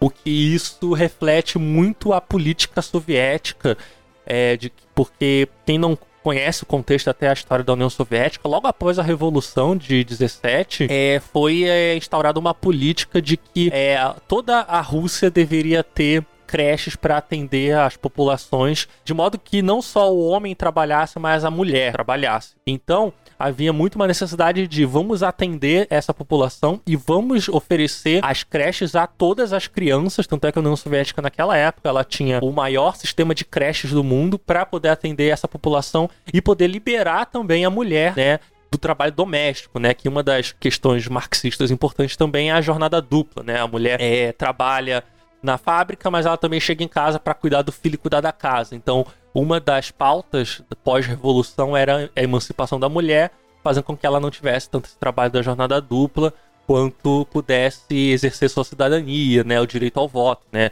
Pouco, pouca gente fala, mas em 17 houve também o direito ao voto da mulher. Vários direitos foram dados, muito antes do mundo capitalista, né? Então, essa é uma das coisas que o jogo lida muito, né? Então, e aí você pode escolher duas coisas. Você pode dizer pro jogo lidar com essa questão da educação de uma forma mais simples para você não se preocupar tanto, mas eu geralmente eu jogo tendo que lidar com a criação de creches, escolas secundaristas e as universidades. E aí você, então, por exemplo, você precisa das creches para os trabalhadores irem para as fábricas. E aí você precisa lidar também com o transporte público, né? O jogo não vai ser igual ao City Skylines, onde você. O City Skylines, virtualmente, todo mundo tem um carro, né? Então você sabe que a cidade ela é orientada muito ao movimento urbano por carros particulares. O que a gente, o que se faz no Workers and Resources é você colocar pontos de ônibus em locais estratégicos e aí você vai fazer a própria linha do ônibus e levar os trabalhadores para as fábricas. Então você também tem o ônibus, você também tem trens, bondes elétricos, tem navios, tem várias formas de transporte, mas você precisa garantir que o trabalhador vai até a empresa. Senão ele não vai. E aí você tá fudido porque sua fábrica vai parar. E Aí, e assim, a, as ruas elas são bem vazias, né? É bem diferente. Por exemplo, o City Skylines, quem jogou sabe que o maior, a maior dificuldade desse jogo é o tráfego. Você, em algum ponto, você vai, a sua cidade vai travar porque as exportações não vão funcionar porque as ruas estão travadas de tanto carro. É, aqui é muito diferente. As pessoas não têm carros. Você, de, é, por padrão, né? O que acontece é que você vai ter que colocar concessionárias e você vai controlar o número de carros disponíveis para as pessoas comprarem. E aí você pode usar isso também para facilitar, digamos, cargos muito importantes. Por exemplo, existem as fábricas que vão precisar de cargos de gerência. Esses cargos de gerência, você, por exemplo, é, consegue carros para essas pessoas para elas conseguirem chegar e manterem a e estarem lá no trabalho no momento certo. E aí aquilo, o jogo tem várias outras opções, né? Então você tem que lidar com os trens para exportar, e aí você vai ter que comprar o vagão. E aí ele vai, e aí é aquela coisa muito de jogos de processos. Ele tem uma expansão, ele se expande de forma geométrica, né? É aquela parada de, por exemplo, é isso que eu expliquei do carvão. Você vai fazer isso para extração de petróleo, para extração de bauxita, para extração de ferro, para extração de aço. Então, por exemplo, em algum momento você consegue produzir carros. Qual que era aquele lá do, do Enéas? Tem também? É, ah, o Nióbio não tem. o Nióbio, tem Nióbio. Dá pra extrair Nióbio. não tem Ai, Nióbio, é, o, tá, o Bolsonaro tá triste. Mas... Se ele tá triste, eu tô feliz. Olha aí. Mas aí, então, ele apresenta uma complexidade muito gigante que, por exemplo, eu tô com 80 horas e eu não consegui fazer uma fábrica de carro. Porque, por exemplo, a fábrica de carro ela vai precisar de é, ferro, vai precisar de alumínio então, assim, o ferro e o alumínio tem toda uma cadeia produtiva separada em que você vai extrair, você vai refinar e você vai passar para uma fábrica que vai transformar o alumínio em chapas de alumínio, aí a outra vai transformar a chapa de alumínio em tubos de alumínio, aí a de ferro vai fazer a mesma coisa. Então, por exemplo, se você vai ter uma fábrica de carros, você vai ter que ter alumínio, ferro, fábrica de plástico, que a fábrica de plástico vem todo outro processo também com o uso de petróleo. E aí você vai ter que ter a aí você vai ter que também ter uma indústria de eletrônicos e uma indústria de químicos. Né? Então, até você ter toda essa cadeia industrial pronta para você poder fazer um carro totalmente independente, né, em que você seja totalmente autossustentável, isso daí vai muitas horas. Eu até hoje não consegui. Então é aquele tipo de jogo que ele te apresenta uma dificuldade gigantesca, mas por outro lado ele não tem punitividade, né? Que é o mais incrível. O jogo, você, por exemplo, aqui a gente tá falando de um jogo de construtividade, mas e a questão do dinheiro, né? Uma das coisas que ele já. O jogo fala até no início é que é, a sua cidade, por default, ela não depende de dinheiro. É basicamente um estágio superior do socialismo onde o dinheiro seria banido, né? É, por exemplo, a União Soviética não chegou nesse estágio, mas o jogo ele trata, até por causa da, do tamanho, né? Que ele seria já sem dinheiro.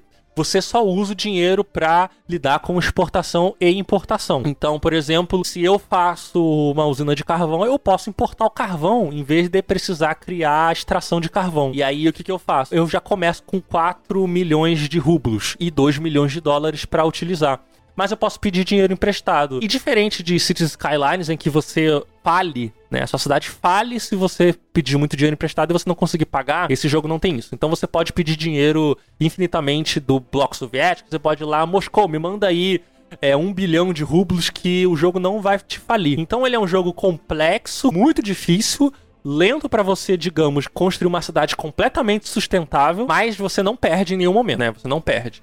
Mas você tem que lidar com a população, né? Você tem que cuidar dela, você tem que dar é, educação, você tem que fazer pub, clubes de esporte, natação, você tem que aquecer eles, porque é, tem as estações do ano e no inverno eles vão passar frio. Se eles passam frio, eles vão embora. E aí você fica com as, as casas vazias e as fábricas param de funcionar. Mas você sempre pode trazer imigrantes. Por um, um pouco de dinheiro você consegue chamar imigrantes tanto do bloco soviético quanto do bloco capitalista. E aí você vai desenvolvendo sua cidade até em algum momento você tá com ela autossustentável. E aí você vai poder se livrar completamente do dinheiro, né? E aí as pessoas vão trabalhar, elas dispõem de consumo de forma gratuita, né? Desde o início é de forma gratuita, você vai fazer shopping, pub, tudo isso eles consomem de forma de graça. E em troca, eles trabalham nas fábricas para manter a produção industrial e manter a sustentação da cidade, né? E aí o mapa é muito grande, então você pode a ideia não é você fazer uma cidade gigantesca, igual o Skylines, em que você cria lá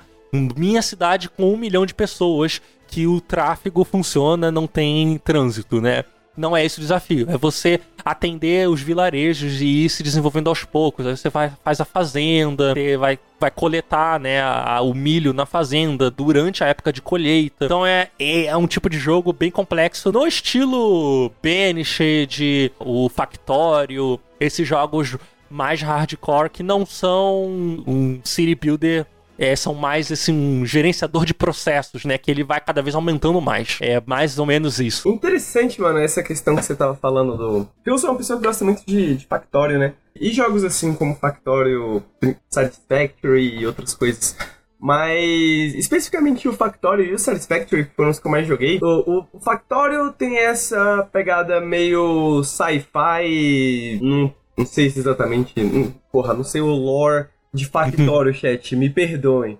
Mas não sei se é um planeta alien, se é o nosso planeta em que tudo acabou, mas, porra, tem uns aliens lá, tem uns insetos que querem te matar, né? Tem aquela porra toda. O Satisfactory é meio que essa pegada de colonização de um outro planeta. Todos né? eles bem colonialistas, né? Todos eles bem colonialistas e é uma pegada que, tipo, que o Workers and Resources me deixou interessante nesse contraste. É vazio de pessoas, né? Ele, ele é vazio de necessidades humanas ali, né? Até você, até o seu personagemzinho, ele não tem necessidades dos seres humanos de, por exemplo, entretenimento, né? Workers and Resources, me per... talvez o Banished que você citou, eu tava pensando em algum outro jogo parecido, eu não pensei no Banished porque eu nunca joguei. Ele inclui esse gerenciamento de processos ao mesmo tempo que ele leva em consideração as necessidades de um ser humano, né? Então você não tem que lidar só com esses processos no abstrato, assim, como se.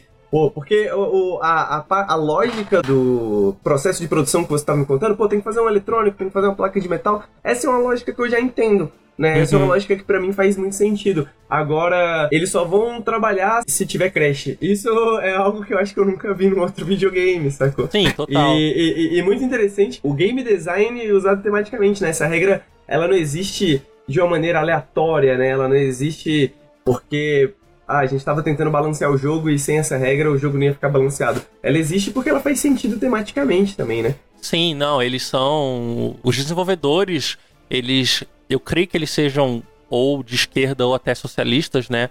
Porque eles entendem do que eles estão falando. Se, e, e, é um jogo assim que você abre ele e existe opção é, tutorial separado, né? O tutorial ele é separado do jogo. E aí você vai ter um tutorial para ser ensinado cada coisa. E você tem um, um FAQ dentro do jogo de, assim, a primeira. Eu acho que é engraçado até. A, o, a, uma das primeiras perguntas que tem no FAQ é: se é socialista, por que precisa de dinheiro? então, é, eles ai, explicam, ai. né? Eles fazem toda uma explicação. Então, eles têm uma noção de como funciona ou de como seria um Estado socialista, e eles entendem a importância política de explicar isso, né? E eu acho que uma das coisas mais legais desse jogo é você ver a própria comunidade que está se desenvolvendo em torno dele, né? Eu não falei, mas ele ainda está em Early Access. E ele é um jogo hum, completaço. Ele ainda está em Early Access. E quando você vai no workshop da Steam, é, ver o que, que eles estão falando, o que, que o pessoal está discutindo, é muita gente da, da Europa, da Rússia, ex-repúblicas socialistas também. Então você tem muita gente falando de ah, porque era bem assim na minha época e tal. e, aí, e aí a parte mais legal é você ir na área de mods, porque tem muitos prédios históricos. Então tem a estação de ônibus da Eslovênia. Aí, o, a, aí a galera baixa, né? Tem, eles fazem com é, pela própria o próprio mod do jogo. O jogo já vem com mod é, edição de prédios e tal. E aí você tem os mods com prédios da época, você tem a residência presidencial, você tem hotéis da, da, de Moscou. Então você consegue começar a personalizar e você vê toda uma nostalgia daquela galera, né? De tipo, pô, olha só, o trem que rodava naquela época na Rússia o ônibus, né? O carro. E aí é muito legal, porque você. Esses mods tem muita gente recriando esses prédios históricos. E tem toda uma recuperação histórica dessa, das pessoas com isso, né? Inclusive dá até para você fazer a Coreia do Norte no jogo, né? Tem, tem um pack de mods, são os prédios, as ruas e até os monumentos, né? Com o Kim Jong-il, Kim Jong-un, sabe? É bem, é bem legal. E você consegue ir configurando a sociedade para ela parecer mais socialista, né? Você tem o, o monumento com a cara do Marx, o Lenin, né? Então são várias dessas coisas legais, né? E até e outra coisa também, né? Você falou de lidar com o cuidado com as pessoas, né? Você tem uma estação de rádio, uma estação de TV, e aí você pode é, direcionar qual tipo de conteúdo rola na TV. Então, conteúdo educacional, é, conteúdo que reforce a posição do partido, né? Então, as propagandas políticas mesmo, né? De relembrar a população de que eles são, fazem parte de um país socialista, que é a União Soviética e tal. Aí você tem programas de esportes, tem é, programas religiosos, ou você até pode ser anti-religião, né? Se você quiser criar um estado ateu, por exemplo, você pode fazer programas contra a religião, né? Mas não é a minha coisa, né? Você pode direcionar também o conteúdo das TVs, né? Então, e aí outra coisa que eu acho muito interessante que é uma coisa que não tem no City Skylines, né? No City Skylines, em algum momento você até pode criar um City Hall, né? Mas não existe exatamente uma função da prefeitura, né? A prefeitura não não tem um papel do Estado, né? Se você pensa, né? É igual que quando a gente tava falando de, de GTA, a gente... Você, é, você é Deus e o Estado, né? Você é meio que um dia de dread divino, né? é, exatamente, né? E no Works and Resources você tem, a, tem um City Hall que você coloca em cada vilarejo, né? Não é um só. Todo vilarejo novo que você tem, até porque as cidades têm nomes, os bairros têm nomes, você vai colocar o City Hall porque ele vai fazer o quê? Ele vai fazer a coleta das estatísticas daquela população. Então vai entender é, o que, que falta para eles, o que, que você está fazendo bem, quantas pessoas trabalham, quantas pessoas não trabalham. Então tem todo um trabalho de censo também no jogo. Né? Você pode fazer o seu IBGE. Então, cara, é um jogo muito completão, né? Aquela coisa que você falou do Factório, né? Ele é um jogo de processos, mas ele não tá reproduzindo uma lógica colonialista, até porque os recursos do jogo não acabam, não existe essa questão de você esgotar recursos do mapa. Você não tem a, também a questão de você ocupar todo o mapa, até porque seria impossível ocupar todo o mapa, que você está lidando no nível de do indivíduo, né? Então, tipo, se no City Skylines chegar a um milhão de pessoas, o meu mapa do Workers and Resources eu tenho 20 mil pessoas só. Então tem que atender essas 20 mil pessoas. Então, se eu. Eu não vou conseguir chegar a um milhão de pessoas. E eu perco também até a perspectiva do que cada um precisa. Então é um jogo que lida. Uma, ele parte de uma epistemologia, né?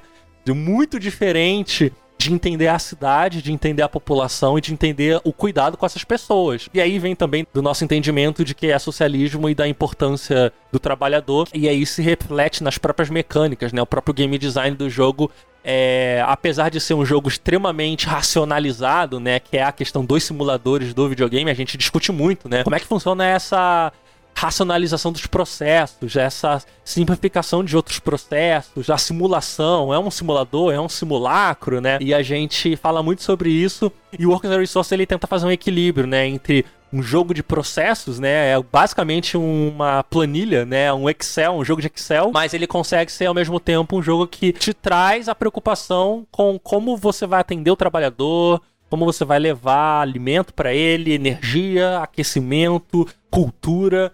Então é, é um jogo que parte de uma lógica, né, muito diferente uma, uma genealogia aí bem diferente. Tá, eu vou, vou ter que falar dele, Dwarf Fortress. Eu gosto muito do Dwarf Fortress e eu sinto, pensando agora, né, de certa forma, eu acho que eu gosto do Dwarf Fortress justamente porque ele é um jogo de gerenciamento que leva o humano, no caso o anão, em consideração. né? Tipo assim, você tem pessoas que têm vida e vontades e necessidades, você tem que atender isso etc, etc. Eu acho que esse aspecto dele é muito importante, né? Muito, muito interessante, assim, pra Uh, até mecanicamente falando, né, em questão de novas mecânicas e tal.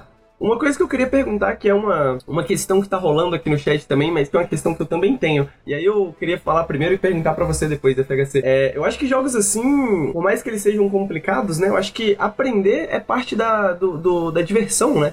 Então você, você, porra, olha como é que você faz isso nesse jogo aqui. É diferente de como você faz isso naquele jogo lá. Isso é parte do prazer, eu acho, que jogos como esse geram, né? Então, é, não é sobre necessariamente você saber jogar e fazer uma cidade extremamente eficiente, né? É sobre você fazer cidades que não são eficientes e tentar entender por que, que elas não são. Não, não funcionam, por que, que elas não são boas, né? E tentar mudar daí, né? É fazer essa experimentação, né, com esses sistemas e tudo mais, né? Porque é multissistema, né? Multissistema. Tem gente que não gosta de muito texto, tem gente que não gosta de muito sistema. Mas eu queria te perguntar, FHC, comparado a jogos que eu gostaria de jogar, mas nunca joguei, sei lá, como Crusader Kings, Crusader Kings 3 teve muito essa preocupação, né? De deixar o jogo mais acessível e tal, tal, tal. É, você falou um pouco do, do FAQ e tudo mais, mas o quão fácil é para você aprender? Você precisa de um recurso externo? Você consegue aprender tudo dentro do jogo? É, se você souber inglês, eu não sei se tem tradução. Assim, ele tem uma tradução em português que ainda tá bem problemática, tem bastante erros, porque os desenvolvedores são russos, né? Eu não sei nem se o inglês do jogo tá tão perfeito assim. Mas é. Ele é muito difícil, muito difícil. Como ele tá em Early Access, eu dou o desconto de que algumas coisas eles não conseguiram aperfeiçoar para te ensinar. Mas quando eu comecei a jogar, eu diria que hoje eu tô bem confortável com todos os sistemas dele. Mas eu diria que eu levei aí 30 horas para entender tudo. E muita coisa eu tive que ir pro YouTube para aprender. Por exemplo, assim, eu disse que eu tô confortável, mas tem coisa que eu não sei ainda.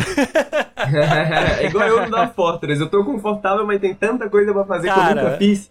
E eu não faço ideia como é que faz, mas eu sei que eu consigo aprender. Então, tá eu acho que a primeira coisa que todo mundo vai bater de frente e vai travar é o trem. Porque assim, você vai fazer o trem. Meu Deus. E aí você tem primeiro duas formas de linha de trem, a com trem a diesel ou o trem elétrico, né, com a que aí seria tipo o sistema do metrô, né, com a eletricidade no próprio trilho. E aí você vai fazer a, por exemplo, você vai tentar exportar um produto e você vai levar até a fronteira o trem. Se você tiver duas linhas de trem, você vai ter que lidar com a, o sistema de sinalização, né?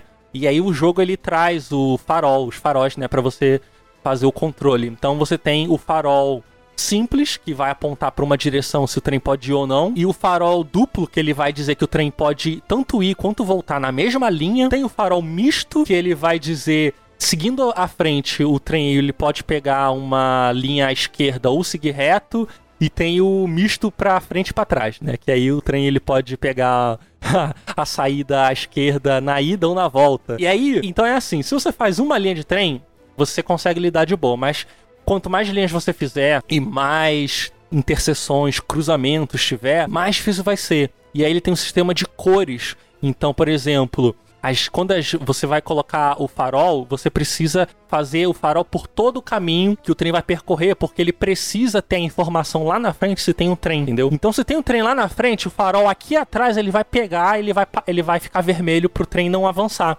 E isso vai. Eles, a, na última atualização, estão colorindo a linha de trem. Então vai ter uma cor verde, cor roxa e cor laranja.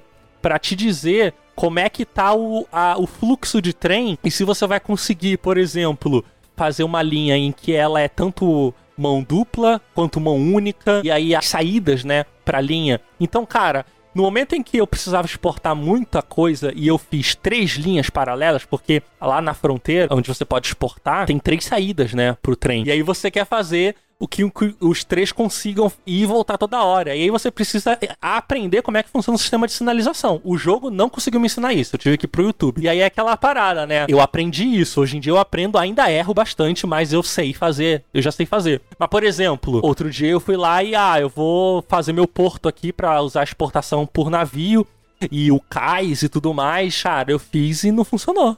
Não sei como funciona. Eu vou ter que ir pro YouTube entender como é que funciona, porque você vai ter as boias para fazer a sinalização, e aí você vai ter um porto maior, um porto menor para receber os tipos diferentes de navio, o tamanho do navio. Aí você tem o porto para turista, o porto para carga e descarga, e aí existe o porto para carga e descarga que vai direto para estrada, para os caminhões e direto para trem. Então você tem tipos diferentes de carga e descarga, sabe? E aí o jogo vai entrando nessa complexificação cada vez maior. Então, assim, eu dominei o trem, mas não, eu não sei como fazer meu porto. Mas, por exemplo, tem também todo o sistema de container. Então você tem as áreas onde você vai guardar os containers que vêm do navio. Então, assim, tem o espaço para container de importação e de exportação. E aí você tem que ter o espaço tanto para levar para o navio, quanto para levar para os caminhões, quanto para levar para os trens. Então, assim, muito difícil, muito complexo. Uma coisa que eu ia perguntar era essa: você consegue jogar o jogo tranquilamente, assim, mesmo sem dominar todos os sistemas? Assim, tipo, você, ou você precisa necessariamente ter um porto pra sua cidade funcionar? Não, não. Por exemplo. É. Até o momento eu tô só por exportação a trem. Então eu não preciso. Eu tô no meu segundo mapa, né? Eu abandonei o outro. Mas até agora eu não tô usando os, os navios, porque. Até porque minha produção não tá tão grande assim, né? Então com os trens eu consigo. E outra coisa engraçada, né? Se você faz um trem com muita carga, né? Você tem que ter cuidado, porque se você tem um cruzamento e ele é um cruzamento um pouco curto, se o seu trem é muito longo, vai travar e vai é, bater de frente com outro trem. Porque se você, por exemplo, se você compra 10 vagões porque você quer carregar mil toneladas de carvão, você precisa olhar que lá na frente, as suas sinalizações elas têm que ter espaço para caber um trem com quatro cargas. Senão, o trem vai atravessar e o outro vai se meter na frente e vai dar problema. E são coisas que o jogo não explica. E aí você vai ter uma experiência muito divertida, né? É, porque o que acontece? Você não consegue resolver isso a não ser ou vendendo o trem e descartando a carga, ou você tentando fazer o trem voltar para a estação anterior. Mas é muito difícil, é muito complexo. E aí você pode lidar tanto com o trem usando a mesma linha, voltando ou fazendo um retorno, né? Fazendo um loop, uma rotatória, né? Não sei nem se é rotatória, porque pra tem não funciona rotatória, mas. É. E são coisas muito complexas e são problemas que surgem da própria diversidade de mecânicas que nenhum tutorial que eles façam vai cobrir. É coisa que você vai ter que ir no YouTube tentar descobrir, sabe? Então é um jogo que ele se expande muito, muito mesmo. Então, por exemplo, tudo isso é só por trem. Eu tenho certeza que quando eu tiver meu porto com navio, eu vou ter toda uma outra problemática para resolver e aprender. Entendi, mano. Entendi, entendi sim. Gamer Antifa, tu falou que jogou um pouco, mesmo não, não conhecendo gêneros. Tem alguma, algum comentário sobre o jogo? É, na verdade eu não joguei, né? Eu acompanhei o FHC, a gente fez é, lives, né? E gravamos um episódio é, bastante extenso e detalhado sobre o gênero. Eu tenho uma incapacidade intelectual de jogar jogos de gerenciamento de cidades, assim, mas eu me interesso muito. É, eu já falei algumas vezes, eu gosto muito de urbanismo e geografia humana, de maneira geral.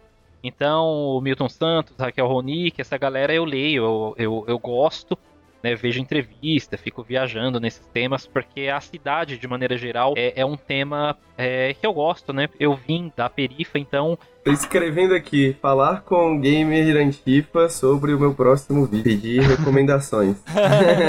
Ô, louco, põe aí, bota aí. E, e eu sempre pensei muito, porque assim, na minha infância, é, eu, eu sempre morei né, na, na, na, periferia mesmo, na favela. E, e, tipo, quando a gente ia pro centro da cidade, o pessoal falava assim, ah, a gente vai pra cidade, né? E tinha esse lance, assim, tipo, da cidade ser um outro mundo, uma outra situação. Então eu sempre gostei, assim, do, do lance urbano. E eu gosto muito disso nos jogos. Mas, de maneira geral, a gente sabe que, que é um, um reflexo de toda uma lógica específica e, e perversa, né, de, que gira em torno do quanto de dinheiro você tem disponível no caixa para fazer é, aquelas benfeitorias na cidade e tudo. E quando o FHC me, me falou a respeito desse jogo, e ele falou super empolgado, assim, tudo, eu falei, pô, vou dar uma olhada, assim. eu pensei que era, era mais um escopo inicial soviético, mas por trás dele algumas lógicas ainda iriam se repetir. A, a ficha caiu para mim quando ele me falou a respeito de, de, duas coisas importantes, né? Que é a distância entre as estruturas para os moradores fazer sentido dentro do deslocamento da cidade, de, de não ser muito dispendioso, né? A questão do cara atravessar um mundão todo para poder chegar no trabalho ou nas estruturas que ele desfruta. E outro aspecto foi o lance da grana mesmo, assim, tipo, pô, é, tem a grana que você vai pegando lá com, com a União Soviética, com Moscou, e vai empreendendo aqui. E aí eu me interessei bastante, a gente fez umas lives e eu, eu achei muito difícil, assim, ele é muito burocrático, vamos dizer, né? São muitos subsistemas e muitas camadas de cada um desses temas, mas eu gostei bastante, cara. Inclusive, eu até já baixei aqui o, o Cities Skylines, que é o que eu tenho acesso no PS4, e eu pretendo em algum momento da vida tentar jogar um pouquinho para aprender um pouco das lógicas e depois entender e me arriscar nesse Workers and Resources. Mas eu gosto bastante da, da proposta dele. É, já até indiquei para algumas pessoas, mesmo não, não tendo jogado, mas como eu já acompanhei, eu sei mais ou menos, estou um pouco capaz de falar a respeito. É um, é um grande jogo, é um jogo que me interessou muito. Exatamente. Porra, tá aí. Aliás, a, Aí, os trabalhadores só vão a pé ao trabalho se a, o prédio está até 300 metros de distância. Além disso, Isso, é muito legal. ou tu bota um ônibus ou bota um trem, senão eles não vão trabalhar, seja muito longe. Olha aí, mobilidade urbana é importante. É, é muito foda isso, né? Porque muda toda a lógica de que, na verdade, você precisa construir uma cidade que se relaciona com as pessoas. Você não está obrigando que as pessoas se relacionem com uma estrutura que já está ali. Né? A nossa lógica hoje principalmente aqui no Brasil, que tem uma coisa que acontece em pouquíssimos lugares do mundo, que é o fato de você ficar três horas numa condução para poder chegar no trabalho. Isso é uma coisa muito nossa, muito característica do brasileiro, de maneira geral, que a cidade não é pensada para essas pessoas e e na real, se você tira o, o, automóvel, seja ele na modalidade coletiva, seja ele na modalidade privada, você muda todo o relacionamento das pessoas com esse espaço. É muito interessante, o, Bruno Latour fala muito disso na teoria do ator-rede, né? Então, tem essa lógica de relação com as estruturas, ela ser rompida dentro de um jogo, me deixa muito feliz, me deixa muito satisfeito, assim. Porque é, é, é um tema que é muito caro para mim, né? Eu, por exemplo, eu vou, eu vou dar aqui um testemunho pessoal, eu sempre trabalhei na cidade onde eu moro a vida toda até o começo desse ano, né? Quando eu consegui um trabalho numa cidade vizinha que eu gasto uma hora para ir, uma hora para voltar.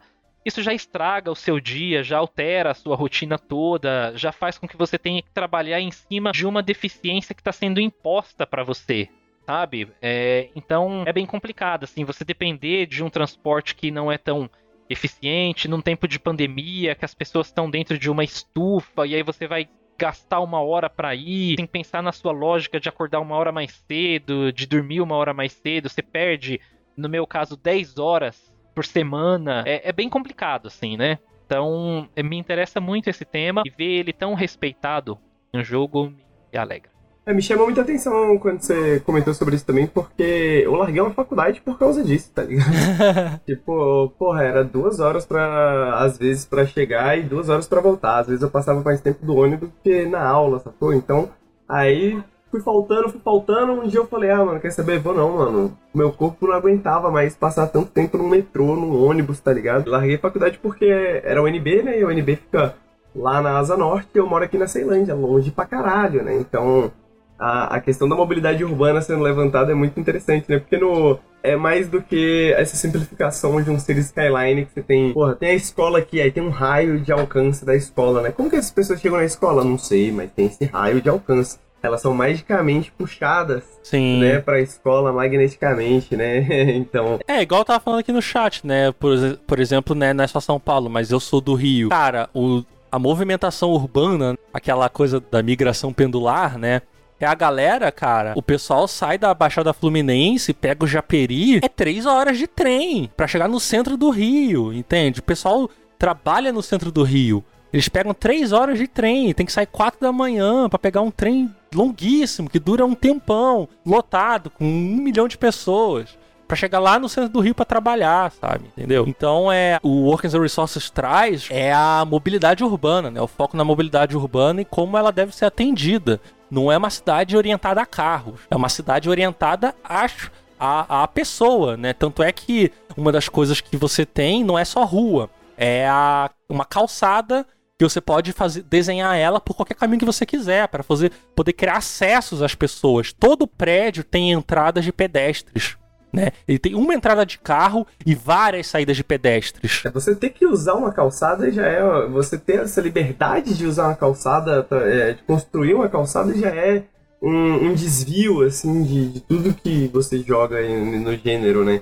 Porque geralmente isso não é nem uma preocupação, né? Isso não é nem um, um, digamos, um item do gênero, assim, né? Considerado como item do gênero, mas como que você vai pensar numa cidade sem calçadas, né? Sem um lugar para as pessoas caminharem, né? Fica aquela coisa meio pressuposta, assim, né? De tipo, ah, calçada é tudo igual, é sempre tudo igual. Calçada é aquele negocinho que você coloca do lado para os carros poderem passar no meio. é. Então, mas tá aí, pô, Workers and Resources. Eu também fiquei muito interessado, acho que eu vou jogar em live qualquer dia, Joga porque live agora você me convenceu pra caralho. Bom, já tem aí um professor pra me ensinar como é que faz os bagulhos. Perfeito. Olha, meu sonho é não gastar 12 horas do dia pra empresa. Muito obrigado, muito obrigado Quintino Pixels, pelo, pelo, pelo beat. E é sobre isso, né? É sobre isso. Um abraço pro, É sobre pro, não. Pro Quintino, que é o Juan, e fez faculdade comigo. E tem os Olha lá, pixel, hora. tem os pixel art muito maneiro. O pessoal segue ele lá, Quintino Pixels. Porra, manda o. Pode mandar o Twitter aí, manda o link do Twitter aí. Será devidamente seguido. Bom, esse é o Workers and Resources. Recomendo todos a conhecerem, né? A verem a página da Steam, darem uma olhada lá, ver se interessa. Se não te interessar e às vezes você tem curiosidade, dá uma olhada lá também. E agora a gente vai falar do Gamer Antifa. Eu tô tentando entender ainda por quê, né? Mas Gamer Antifa aparentemente tá jogando a franquia Resident Evil inteira.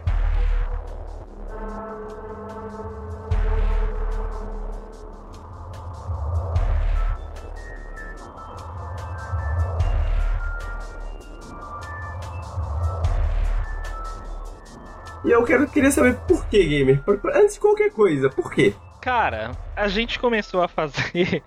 Eu não tenho a resposta pra isso, a verdade é essa. Ele quis sofrer. resposta, né? Não, isso. A, a gente começou a fazer as lives lá no Holodeck, né, aqui na Twitch. E eu falei, pô, eu vou pensar um tema, assim, porque na real vai sair o Resident Evil 8 e tal. Foi bem quando anunciou. É, inclusive eu quero falar dele também. Mas aí entrou nesse lance, pô, vamos fazer uma live temática. Vamos escolher um, um jogo e jogar e discutir esse jogo, né, que é tão amado pelas razões erradas. E.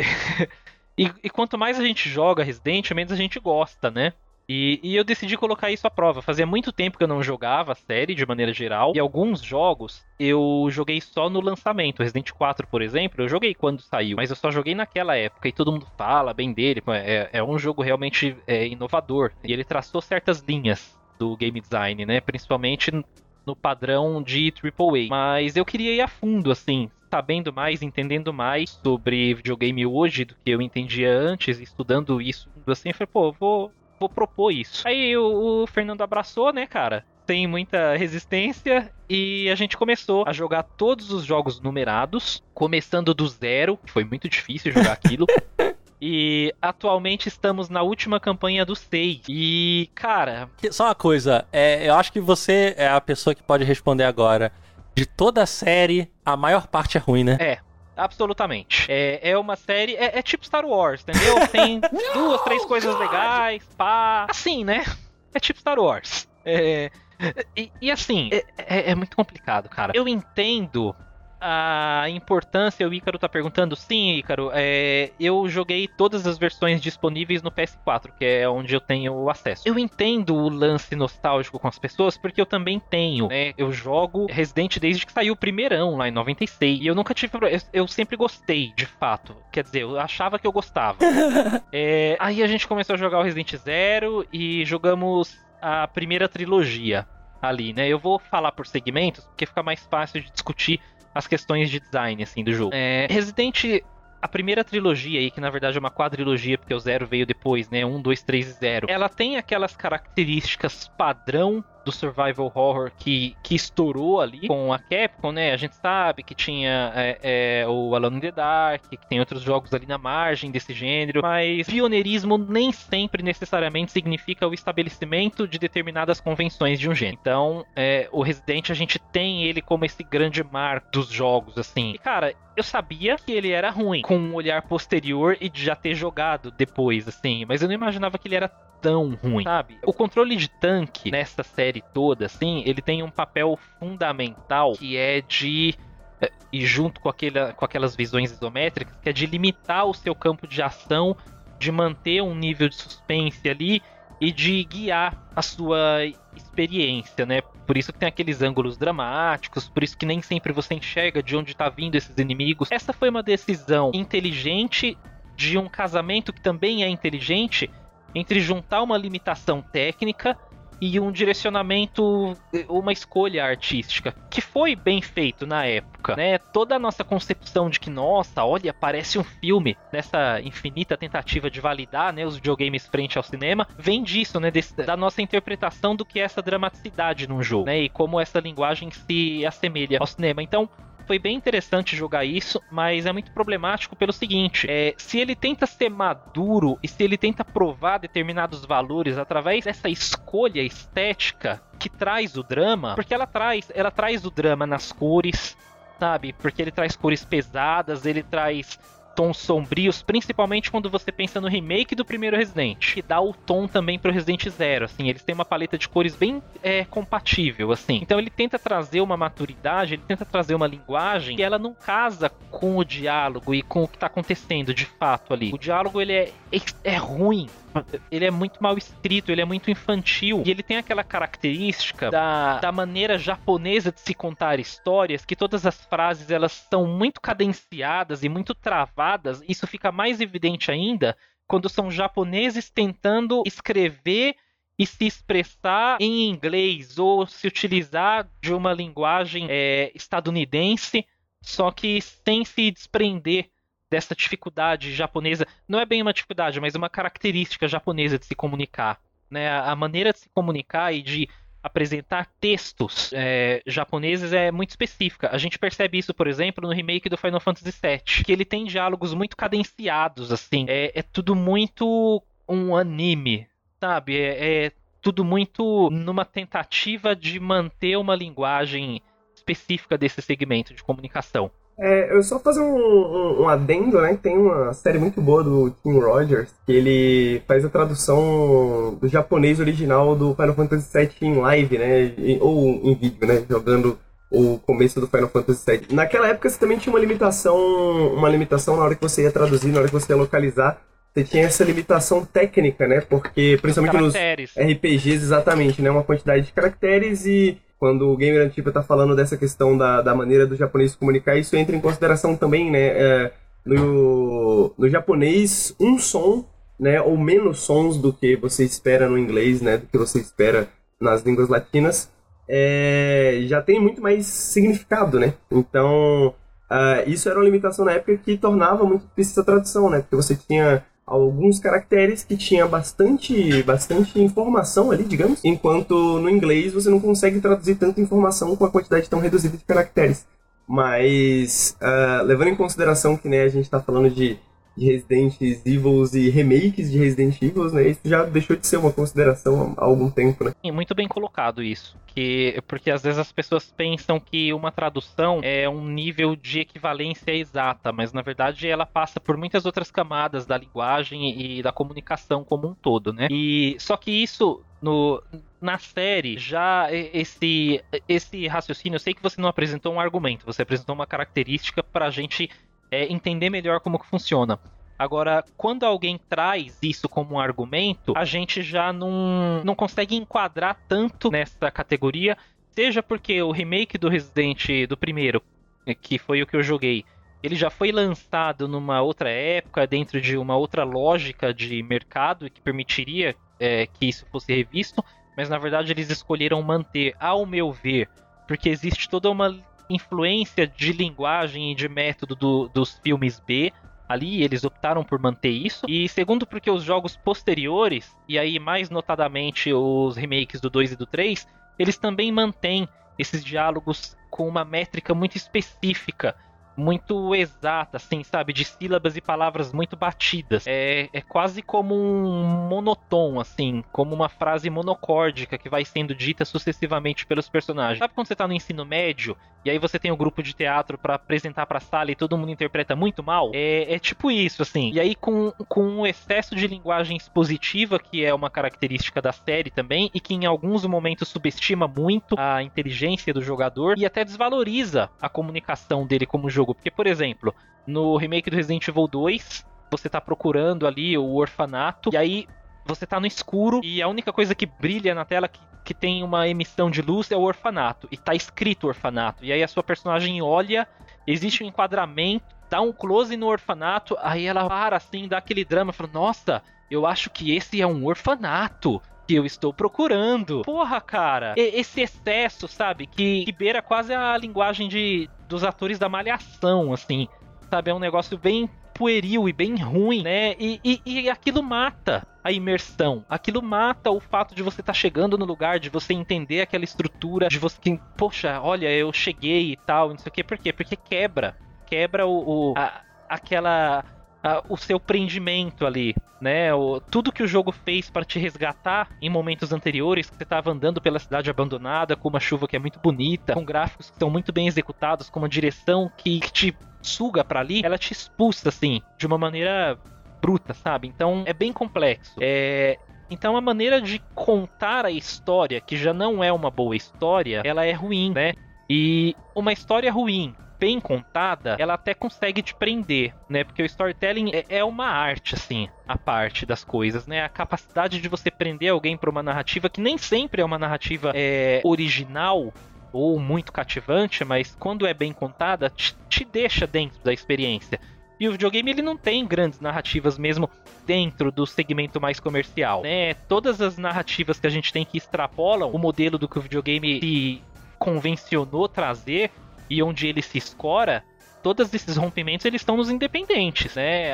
Aí, aí você vai jogar o Kentucky, aí você vai jogar o Edith Finch, aí você vai jogar uma série de coisas que vão trazer outros degraus de narrativa que, que eventualmente eu acredito até que vão ser absorvidos, né? Pela, pelos grandes jogos quando algumas convencionalidades de criatividade forem questionadas. Mas é, não é o ponto, assim. Esse jogo ele segue todas essas, essas más convenções. Mas é isso, é, é um segmento, né, do, dos três primeiros mais o zero que rompem com a linguagem dos jogos da época e apresentam e se repetem dentro dessa fronteira e que vão ser é, superados pela outra linguagem que a série trouxe posteriormente, que é da trilogia seguinte, que é o do Resident 4, 5 e 6, que é também um outro rompimento e assim, o que o Resident 4 fez para a indústria de jogos, em poucos momentos encontrou um paralelo. Assim, é, com o Mario 64 teve um caso parecido, um dimensionamento muito uh, próximo, com o Ocarina of Time, que já bebe um pouco da receita do Mario, com outras questões, ok. Com o Dark Souls também tem uma outra questão ali envolvida, com os jogos de, de tiro em primeira pessoa também. Então, assim, a gente tem alguns marcos na nossa indústria. E o Resident 4 é um desses marcos. Invariavelmente por conta do design. Assim, porque o, o, o que ele trouxe, ditou, ele, ele chegou na geração ali do GameCube e do PS2, mas o que ele trouxe, na verdade, ditou com o melhor apuro técnico tudo que a geração do PS3 e do 360 ia fazer. Tudo. Absolutamente tudo. Tudo girou em torno dessa mecânica, assim desde o primeiro jogo anunciado daquela geração, que foi o Dark Sector, até talvez os últimos medalhões que saíram ali, é, eles beberam daquela fonte esgotaram aquela fonte. Foi uma geração que viveu tanto desse modelo quanto a geração do PS2 viveu do modelo de God of War, né? Mas ele tem alguns problemas no meu modo de ver, que comprometem a série, trazendo ela para um lugar muito hostil posteriormente, porque a gente vê muitas críticas e críticas contundentes até em relação ao Resident 5, que eu acho que é um jogo muito problemático em diferentes níveis. Inclusive, vai sair um podcast aí, ó, né, fazer o jabá aí do Holodeck, que fala a respeito dessas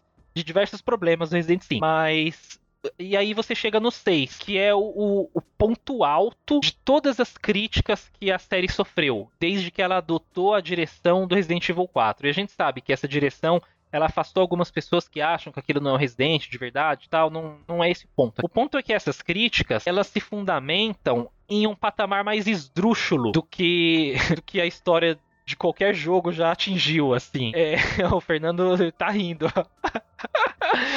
Porque, e aí eu vou falar aqui regressivamente, o Resident 6 é, ele é de fato um dos jogos já feitos, né? Porque é, é isso que dá para falar dele. Ele é um jogo que, que ele peca em forma, ele peca em função. Não dá para dizer que ele peca totalmente em forma, porque ele é um jogo bonito e ele é bom de jogar. Então, mecanicamente, ele funciona ali do jeito dele, mas. É bom, é? Ele não flui. É, cara, jogar o Resident 6 é que é foda quando você fala que jogar o Resident 6 é bom, porque envolve tudo, né? Mas as mecânicas dele são boas. O, o, os personagens se comportam de uma maneira interessante, assim, né? Ele tem controles bem responsivos. Ele tem é, algumas mecânicas que funcionam bem, ele tem uma boa movimentação ali no cenário e tal. Mas é o Resident 6, né, cara? ele tem assim, ele tem mecânicas esquisitas como essa mecânica de você dar porrada nos zumbis, de você dar pilão, lariate, essas coisas todas. É, ele tem uma história, cara, que ela dói de você acompanhar, sabe? Porque ela pega tudo que funciona de pior em qualquer outro título da série e ela potencializa aquilo, sendo ela vem com força, sabe? Ela vem com vem determinada, assim. Eu não, não sei o que aconteceu. Ele parece muito mais às vezes um fangame, sabe? Parece um, um, um jogo feito na base de mods do que um jogo de fato, assim. Ele perde todo o direcionamento que a série poderia ter, assim. E só que ele não tá sozinho nessa condição toda de você, por exemplo, sequestrar um avião e aí bater nos caras, e aí abrir um compartimento do avião em pleno voo, e as coisas começarem a cair, você voltar. Ele não tá sozinho dentro dessa lógica. Ele traz tudo isso do Resident 5, que tem o Chris socando lá uma rochona bitela.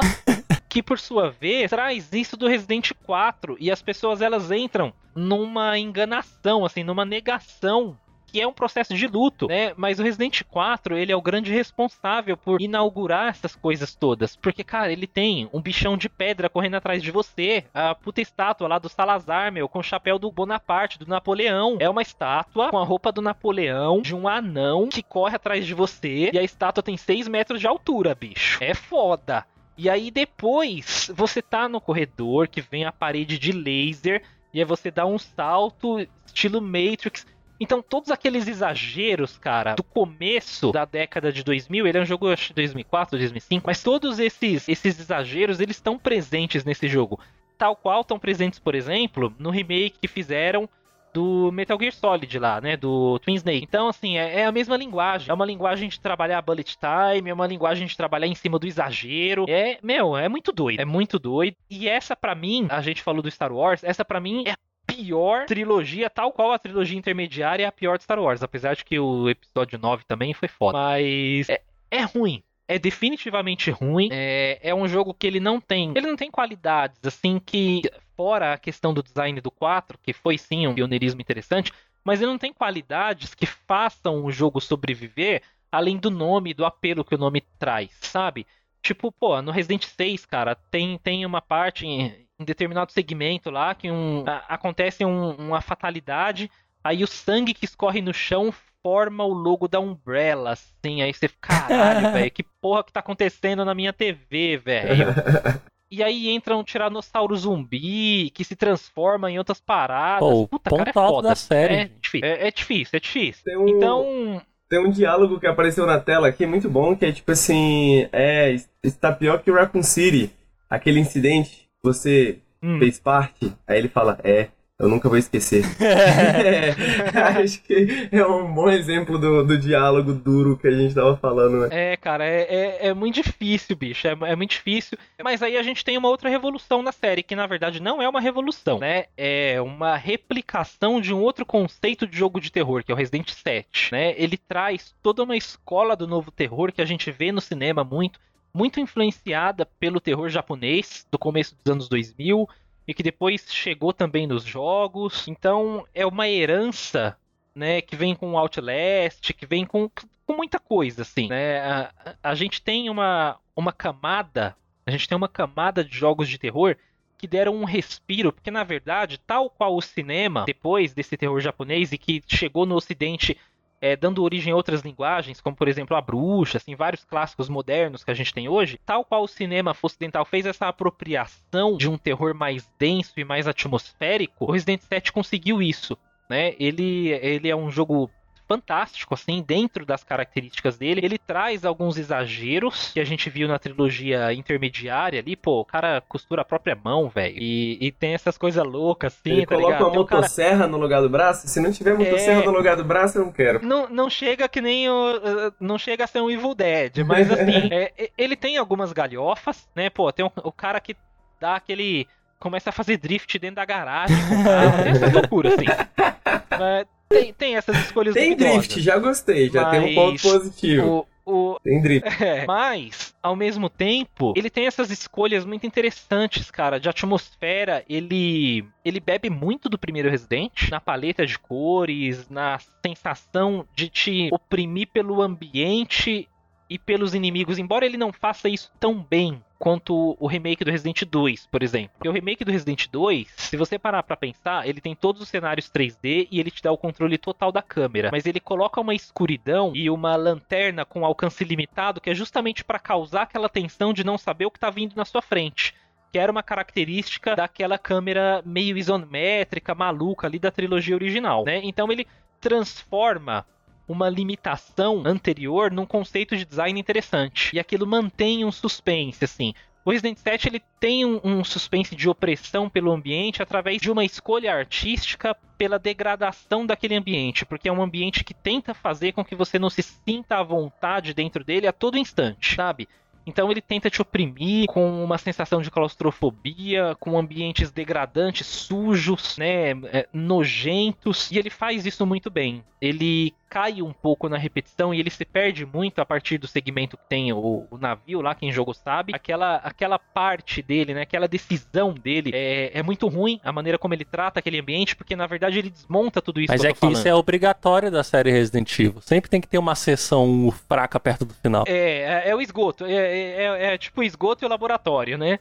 E aí tem o navio lá. E, e aí ele se perde, porque ele desmonta tudo aquilo. E isso que o FHC falou é verdade, porque sempre essa parte do esgoto, do laboratório, ela se descola totalmente da estética que te trouxe pro jogo. Assim, é um puta laboratório high-tech, com iluminação pra caralho, com tudo muito limpo, assim, com uma coisa, sabe? É, é, é- é uma situação muito sci-fi dentro daquela realidade. Então ele quebra um pouco, porque não é um sci-fi que consegue trabalhar a pressão, como por exemplo em Dead Space. É um sci-fi que, que não agrega, não traz, não, não compromete a sua sanidade. Ele não te agride. E o Resident 7 ele faz isso no segmento do navio, que é, é bem ruim, mas de maneira geral o jogo ele tem ah, grandes características assim. Ele emula muito bem essa nova linguagem dentro da série, ele transporta isso, você sente a todo instante que é um Resident que você está jogando, por mais diferente que isso possa ter soado para as pessoas na época, e eu gosto muito dele. E aí a gente tem agora na iminência do Resident Evil 8, que se der tudo certo aí, pode ser que a gente jogue nas lives do Holodeck também, que é um jogo que está causando essa comoção toda por conta da, da lei de Dimitrescu, né? A, a Capcom trouxe, trouxe uma personagem, todo mundo ficou, pô, tal, ela é bonita, tal, não sei o quê. Só que agora, é, atendendo aos anseios de uma comunidade que chega a ser vergonhosa, assim, é, a produtora, ela adotou essa sexualização muito exacerbada e agora faz trailer focando na bunda e não sei o quê. O jogo mal lançou, mal lançou não, né? Nem lançou ainda e a gente já sabe a cor da calcinha da personagem. Pra quê? Sabe? Pra quê? Tipo, isso vindo da mesma empresa que, pô, que fez o pessoal ficar dando pause lá nos anos 90 pra ver a calcinha da Chun-Li.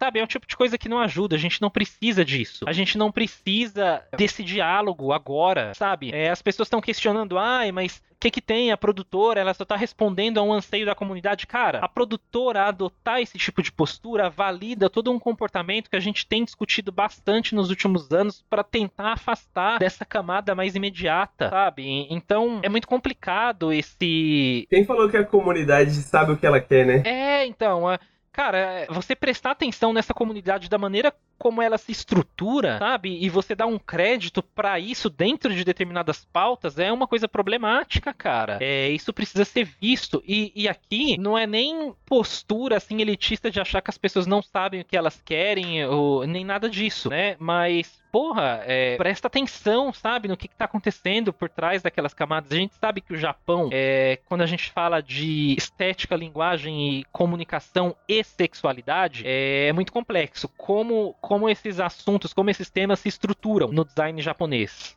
É, e a gente sabe que a maneira como eles tratam a sexualidade é uma maneira muito problemática, não só porque existem uh, espaços de moralidade entre a nossa cultura e a cultura japonesa, mas sim porque a moralidade deles é, ela ultrapassa determinados níveis quando ela relativiza sexualização de crianças, de adolescentes e estratos mais dentro dessa, dessa situação que não vale comentar aqui. Mas é, é, complexo, sabe? Eu fiquei muito chateado com essa situação toda. Eu espero que, de alguma maneira, a gente não tenha mais atos de campanha e mais situações focando só nisso, porque eh, eu acho que é uma bobagem, eu quero saber do jogo e acho que a gente precisa superar esse debate. Precisa, precisa trazer esse debate, não precisa se constranger do que as pessoas vão pensar, vão achar sobre a nossa postura, mas a gente, principalmente os homens, é, a gente precisa tomar muito cuidado com essas armadilhas e com essas tentativas de cooptar a nossa atenção. A gente precisa entender por que, que a gente está prestando atenção nas coisas. Eu acho que isso é muito importante. Não para moralizar a nossa comunidade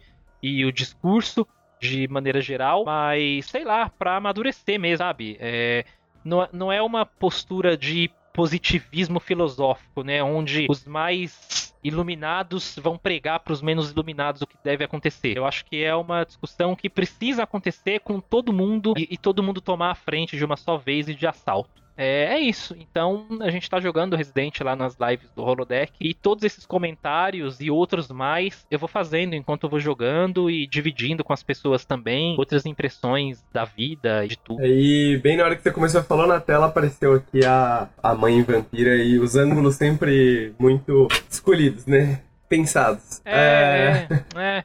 É, aí, aí, tipo, aí você pega isso, assim, que nem o que a gente tá vendo na Terra, assim, aí, tipo, ah, aí tá o cara meio que espiando, pô, aí, ah, cara, pra quê, tá ligado? Pra que usar essa linguagem, sabe? Pra quê? É, Pega, vocês têm algum comentário? Você que tá acompanhando também aí o, a franquia? Olha, eu concordo com tudo que o Anderson disse, Resident Evil é muito ruim e às vezes é muito bom, né? Eu adoro o remake do 2, gosto muito do 1. É, muito, muito bom. É, gosto do 7. E eu já tinha. Eu comentei várias vezes no podcast que toda essa coisa com a Lady Dimitrescu é um saco, cara. Eu olhei assim em certa é. dúvida no momento que o pessoal ficou com aquela coisa de. Já começou o pessoal do fetiche do pé, falando que ela era gigante. E agora vai, aí você vai olhar. As thumbs do YouTube, como você pode imaginar, né? é. né? Tem. E aí você vai uhum. olhar e tá lá, matéria na Kotaku, matéria na IGN. Ah, porque segundo o desenvolvedor, a personagem tem 2,80, sei lá. Aí ficam nessa, tipo assim, é.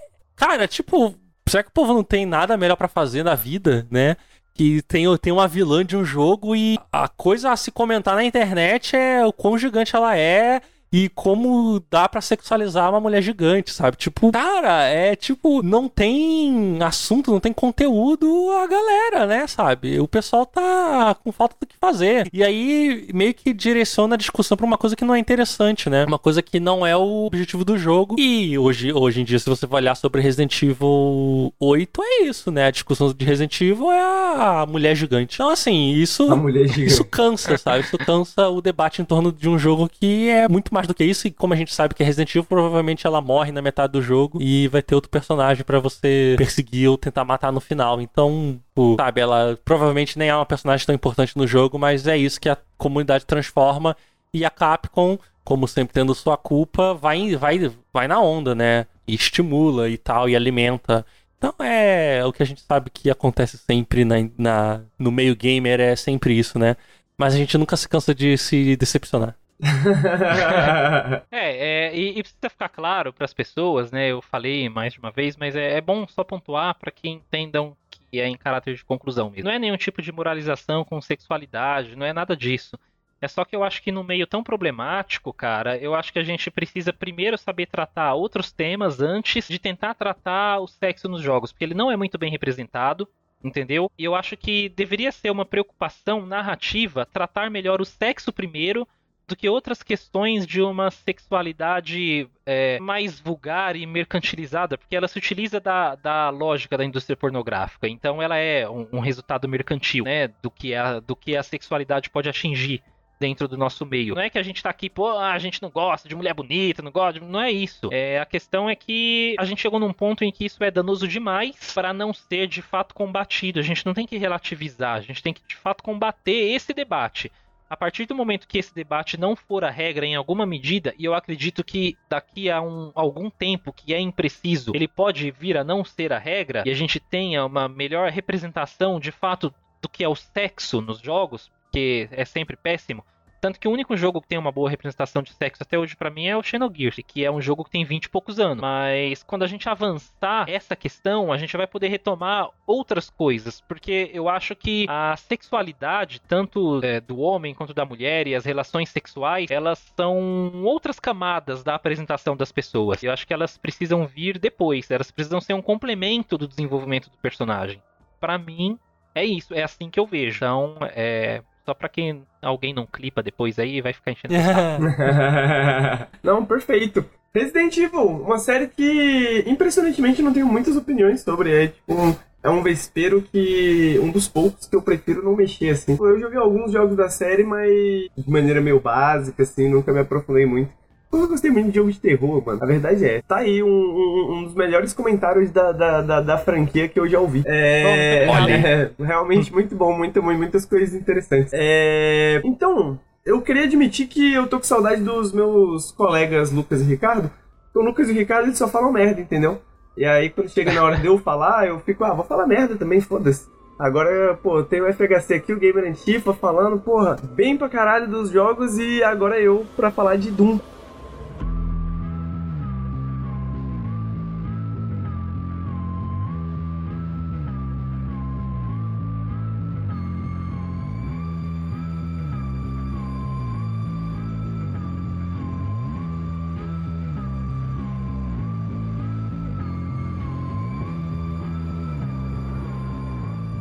Né? O Ultimate ah. Doom. Vocês já jogaram FHC e Gamer Antifa? Já jogaram o Doom, o clássico? Já. Já. Não, gosto muito, cara. Então, gosto muito. Opiniões, pra não ter que trabalhar muito. cara, assim, é, é um jogo é, é genial, né? É, é, genial dentro da proposta dele, da época. É um desses momentos, né, cara, que eu falei que é a ruptura, né? De novo, ele não foi pioneiro, né, o Wolfenstein estava lá antes e tal. A gente tem conceitos anteriores de, de primeira pessoa também. Mas, assim, ele é a convergência perfeita de um level design que se aproveitou de uma possibilidade técnica ali que nem estava tão aberta, na verdade. Né? Então, ele trouxe diversos pioneirismos, assim. Se, se você pode falar que ele não foi pioneiro em ser o, o, primeiro jogo de tiro em primeira pessoa, e de fato isso é verdade, mas assim, a, a, ruptura da, da dimensão técnica que ele alcançou na época, cara, e fazer tudo aquilo dentro de disquete ainda, e, e, e mais ainda, o modelo dele de negócios, dele ter sido inicialmente distribuído para a comunidade e aberto para mods, então assim, é uma das grandes revoluções dos jogos, e, e Doom, cara, Perfeito, acabou é, o podcast é... aqui. tá tá ótimo. Doom é a revolução que nunca terminou, cara. Porque o, o, gênero ele nunca se esgotou em si. Depois de Doom, cara, as coisas foram só somando. E quando você pensava que a coisa não ia avançar mais, aí chegou o Halo nos consoles, aí chegou a jogabilidade com dual stick, chegou uma nova maneira de jogar isso, sabe? Um novo dinamismo. Então, é, é a revolução permanente dos jogos. Eu gosto muito de um conceito dele que ele é extremamente filosófico. Você acabou de falar que Doom é basicamente o Lenin dos videogames, é isso? É, cara. É, ele é. e, e, assim, por isso tem tanto vermelho na paleta de cores. Ele, ele, tem, ele tem um ponto, cara. Ele tem um ponto que é extremamente filosófico, cara. Que é uma coisa que é, eu, eu tava estudando esses dias lá no curso e e aí, pá, bateu. Tem o ramo da filosofia, né, que é o estudo da filosofia técnica, e ele fala que é toda essa nossa realidade aqui, que ela pode ser separada entre técnica e religiosidade, né, e, e, e essas coisas se juntando para trazer determinados debates para nossa atualidade, ele derivou de um, de um rompimento anterior do estágio da humanidade de lidar com a técnica dos objetos, né, que era uma era mágica, uma era em que o homem e os objetos eram uma coisa só. A materialidade das coisas estava intrínseca à existência do homem. Depois essas coisas foram se separando ao longo das eras. E aí a, a grande ruptura foi o homem romper com a era mágica, com a era dos grandes mitos e da incorporação humana intrínseca à natureza para se separar da natureza e trazer tanto a técnica quanto a espiritualidade. E aí, posteriormente, você tem os debates éticos que vão, vão separar a ética da religiosidade também, né, da espiritualidade de maneira geral, mas o Doom, cara, ele junta dentro da estética e dentro da narrativa, que é pobre, né? É, é, é, bem pobre, mas ele junta a espiritualidade e a técnica. Ele tem a tecnologia e ele tem o organismo, assim, o orgânico. Então é, é uma ruptura sensacional de estética, é uma proposta muito interessante. Cara, é sensacional. Doom é uma coisa para você prestar atenção sempre, assim. É impossível você ficar indiferente, mesmo que você não goste do gênero, e pode ser até que você goste do gênero e não goste da série. Mas é para quem estuda jogos de maneira geral, a indiferença não é uma opção quando você olha pro Doom. Caralho, hein? Caralho, o maluco é brabo. Acho que é isso. Eu não esperava Caralho, por eu- isso. Eu tô muito feliz de ter perguntado, mano. Como que.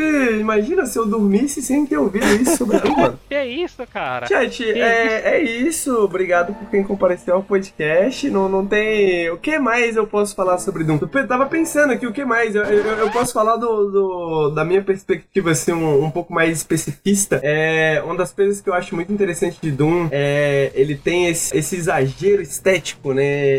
Essa. A, a gente tava falando da galhofa do Resident Evil. Eu acho que isso é uma das coisas que meio que são perdidas, assim, do Doom.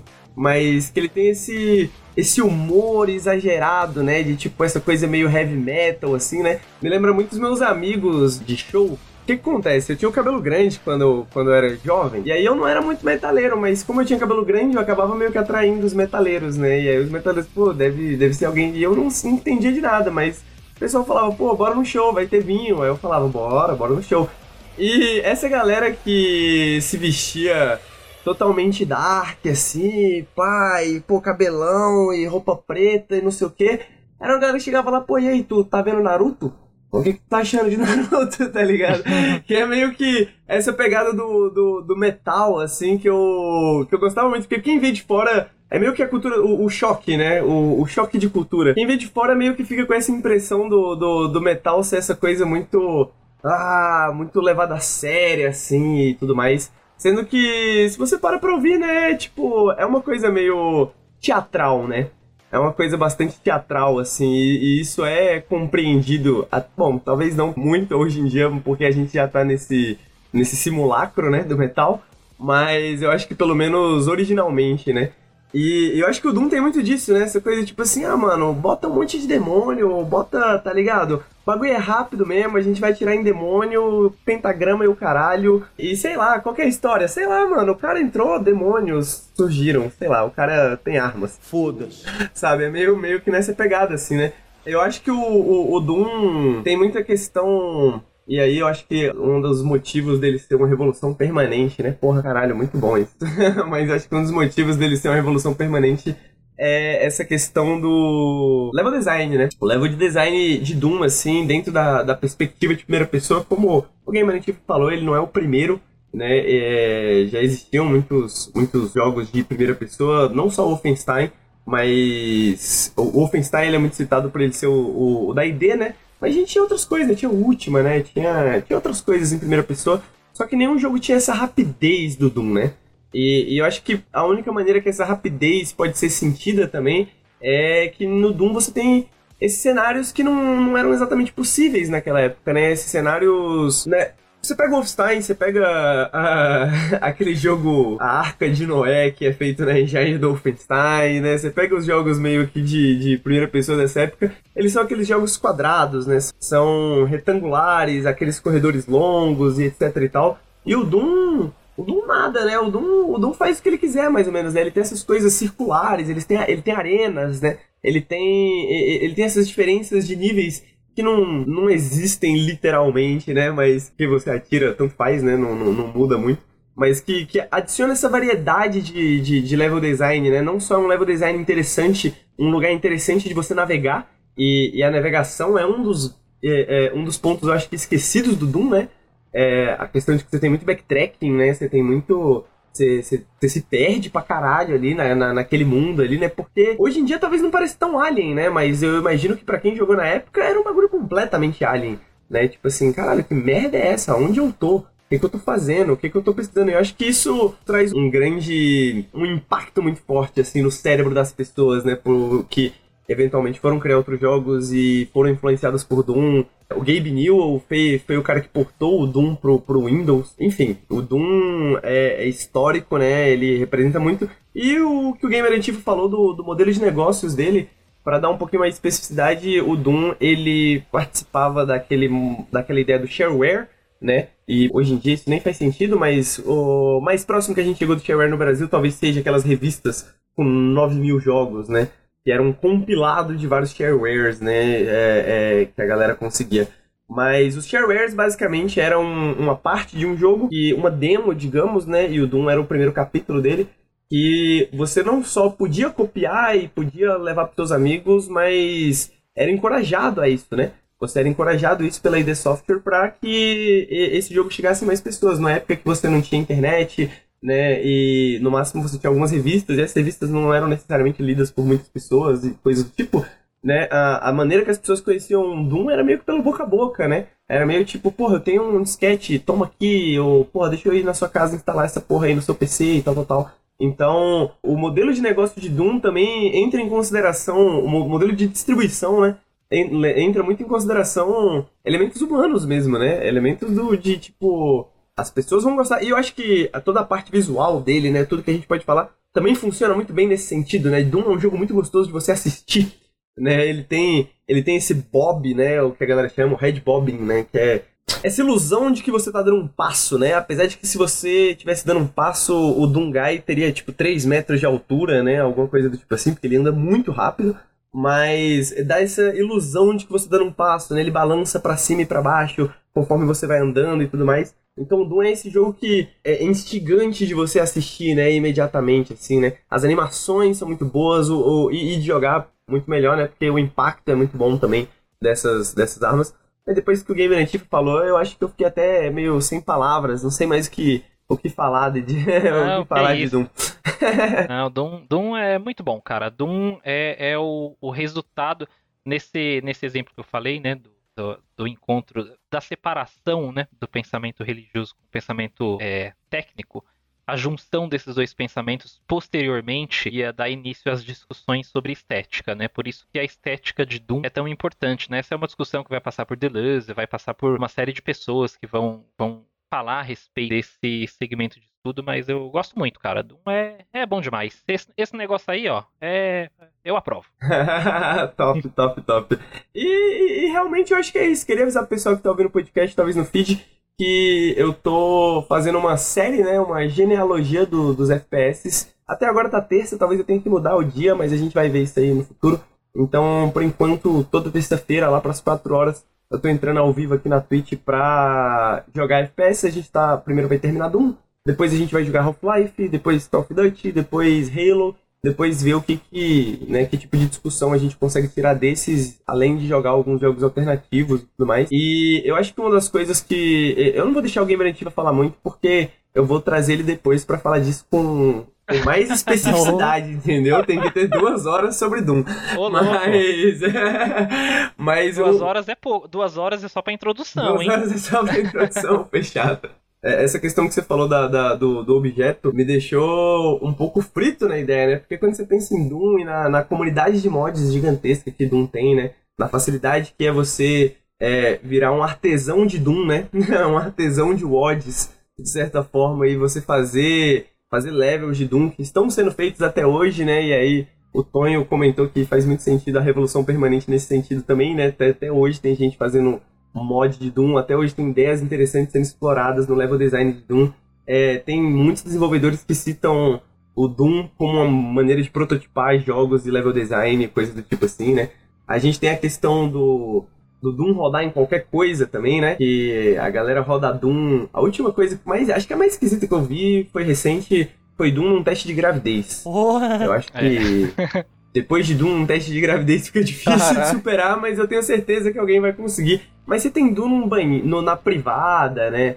Você tem Doom no Apple Watch, você tem Doom em tudo, né? Meio que um. Virou uma meme e, de certa forma, um desafio técnico, né? Pô, surge uma tecnologia nova. Será que roda Doom? Né? Será que roda Doom? Será que alguém consegue colocar Doom? Ah, inclusive, é, é, alguém subverteu isso recentemente e alguém modou o joguinho da cobra, o Snake, dentro do Doom. Agora, meio Nossa. que subverteram toda a ideia, né? Não é se Doom pode rodar né, nesse equipamento, mas se Snake consegue rodar no Doom, né? É, mas eu acho que tudo isso tem, tem muitos paralelos interessantes para serem explorados numa discussão de duas horas sobre Doom, que eu vou trazer o Gamer Antigo aqui para falar sobre. Estou pronto. Cara, meu corpo tá pronto. é isso. Pô, então esse podcast vai ficar como um belo de um hype, né? É, pro pessoal já ficar, numa, já ficar pensando em Doom e, e acompanhar também eu, eu jogando Doom aqui na, na Twitch. É, pessoal, eu acho que por hoje é só. O podcast tá com três horinhas, acho que é um bom. Mas, é, é, ô Henrique, tem uma pra gente. pergunta. Tu disse que vai jogar Half-Life. Tu vai jogar o Black Mesa? Então, eu tô pensando, porque eu já fechei o Half-Life antigo, né? E aí eu tava pensando, porra, nunca joguei o Black, Black Mesa. Mesa tem mais atualizações, né, Mesa. no jogo. É bem... Já tem Xeno? Já, já ela é recriada do zero. É outro design. É isso, É é, a isso pior é uma parte parte do muito interessante né? que eu queria explorar. Eu acho que eu vou ter que jogar Half-Life e, e, e Black Mesa pra mostrar como Xeno é uma Vai merda. jogar um do lado do outro, igual fizeram com o Snyder Cut. Perfeito. É isso. Vai ser o, o Henrique Cut de Half-Life. Henrique Cut de Half-Life. Se você tá no hype, digita assim no chat. Chat, muito obrigado por, por, por terem participado, por terem assistido. Eu acho que hoje a gente teve uma conversa muito produtiva, não só sobre videogames, mas sobre outros assuntos. Assim, né? um, um periscópio um pouquinho diferente, porque não tem o Ricardo, não tem o Lucas, né? Então não tem muitas piadas pra eu poder ficar fazendo e atrapalhando o podcast acontecer, né? Quando tem convidados aqui, eu tenho que me comportar um pouquinho. Então, muito obrigado também aos convidados, FHC, Gamer, Antifa, muito obrigado por terem participado, mano, por terem topado vir aí. É, como eu falei, o Nautilus tá sempre de portas abertas pra vocês aqui. E muito obrigado também pro pessoal que tá ouvindo no podcast, pro pessoal que apoia no apoia.se barra Nautilus, no picpay.me barra canal Nautilus, pessoal que apoia aqui na Twitch, você que tá tweetando, retweetando, conversando com a gente, trazendo ideias, sugestões, conversando aqui no chat, fazendo piada ruim também, porque a gente tem muitos desses no chat também. É, muito obrigado a vocês, vocês tornam tudo isso aqui possível, né? E FHC Gamer Antifa, um último recadinho aí para as pessoas. Bom, eu ia falar achar vocês nas redes, mas o trabalho de vocês nas redes, porque o Gamer Antifa não se encontra né, no Twitter mais no momento, pelo menos low profile no momento, né? Então a gente não tá Isso. Publicizando. é, eu sou, eu sou um personagem secreto atualmente. Então, Tem que desbloquear. Isso. Mas você pode me desbloquear no Holodeck Design, né? O Holodeck é um site onde a gente hospeda nosso podcast, que é o Regras do Jogo. E na Twitch a gente também tá com esse mesmo usuário. Vocês podem ir aí e acompanhar as nossas lives e os comentários que a gente vai fazendo em relação aos jogos que a gente joga. É, estamos terminando a série principal do Resident, falta uma campanha do 6 e depois do 7, e aí a gente vai aguardar sair o 8 neste meio tempo, vou jogar outras coisas, e, e vou comentar também os designs e como que esses jogos se comportam e tudo, e fala um pouquinho aí também, Henrique, o Fernando. Ah, não, é. Segue a gente aí nas redes, é. Todo lugar a gente tá como arroba Holodeck Design. Acompanha lá a gente no podcast Regras do Jogo. A gente teve um episódio 94 recente sobre City Builders, em que a gente ficou três horas falando de SimCity, Cities Skylines e Workings and Resources. É, é. É. E tá aí também, amanhã deve sair nosso episódio sobre videogames e religiões de matriz africana, então é uma coisa que vocês nunca ouviram, tá aí também um tema bem legal pra gente explorar, que a gente falou também três horas sobre isso, que tá com, foi gravado Vamos com o Orlando. Calheiros, né, o Anarcofino, então dei uma, dei uma Uhum. ouvida lá, e a gente tá aí toda semana trazendo esse tipo de conteúdo, né, a gente sempre foca nessa análise crítica do videogame, nesse conteúdo crítico e de esquerda revolucionária. E a gente conta aí com a ajuda de vocês pra gente continuar crescendo e podendo levar esse tipo de discurso, esse tipo de conteúdo sobre é, game studies para mais pessoas. Até para, né, a gente costuma dizer, né, a, o holodeck, o Nautilus, é tudo tentar construir essa rede, né, de conteúdos de videogame que sejam mais críticos e que é, traz um conteúdo contra-hegemônico, né? E aí vem também com os, os youtubers que estão entrando na Twitch, mas a gente também está tentando crescer na Twitch, então ajuda lá também, arroba Deck Design, a gente está fazendo os lives. Quando a gente consegue, né? Mas é quase todo dia. E é isso, pessoal. Muito obrigado por ter, pro Henrique ter aceito, né? Eu, eu, falei, cheguei pro Henrique, Henrique, bota a gente aí. No... é, eu não tinha me oferecido antes, porque eu falei, mano, eu não. Ah, o que, que a gente pode fazer nesse sentido, né? Mas quando a gente é requisitado, se vocês acham que é que esse espaço é importante e, porra, vocês estão sempre Olha aí, ocupamos o Nautilus, chegamos aqui pra todo tá arrumadinho aí, pra quem não tá vendo, pra quem tá ouvindo gravado, nós dois de Chegamos, boné, boné cubano.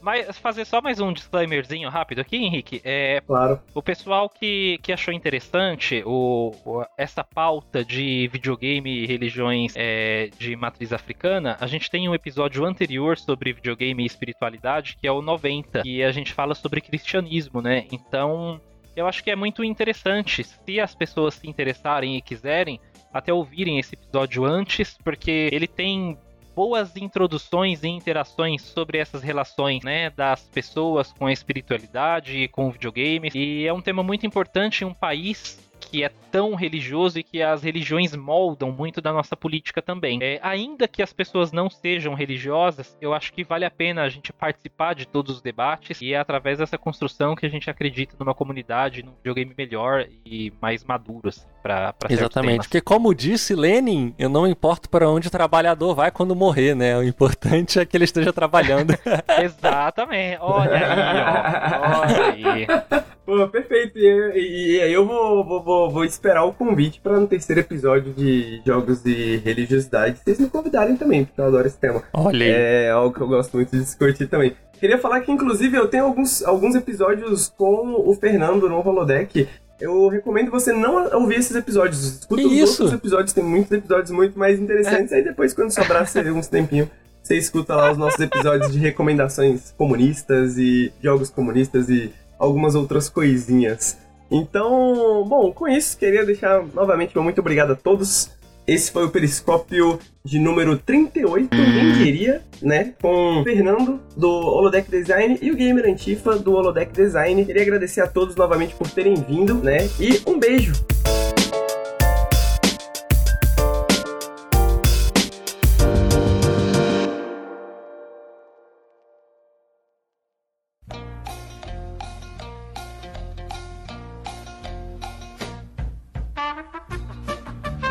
Para dar um resumo pro, pro pessoal que chegou agora, é, a gente está falando do, do, do Gaulês, do, do caso que aconteceu hoje, mas também do caso, principalmente do caso do Gamer Antifa, né, que para quem não sabe, teve sua conta banida em decorrência né, da, da, das falas do Gaulês, da, da, da, da comunidade do Gaulês, ah, repercutindo isso e, e, e, denunciando, também chegou no Kim Kataguiri, chegou no MBL, né, chegou em gente pra caralho. Então eu tava rindo do Astânimo falando do do FHC com nome FHC, mas usa boné com estrelinha. Começa a hipocrisia daí.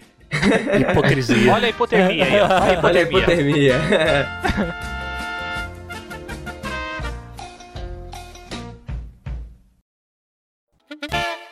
Esse podcast foi editado por Marlos Sanuto.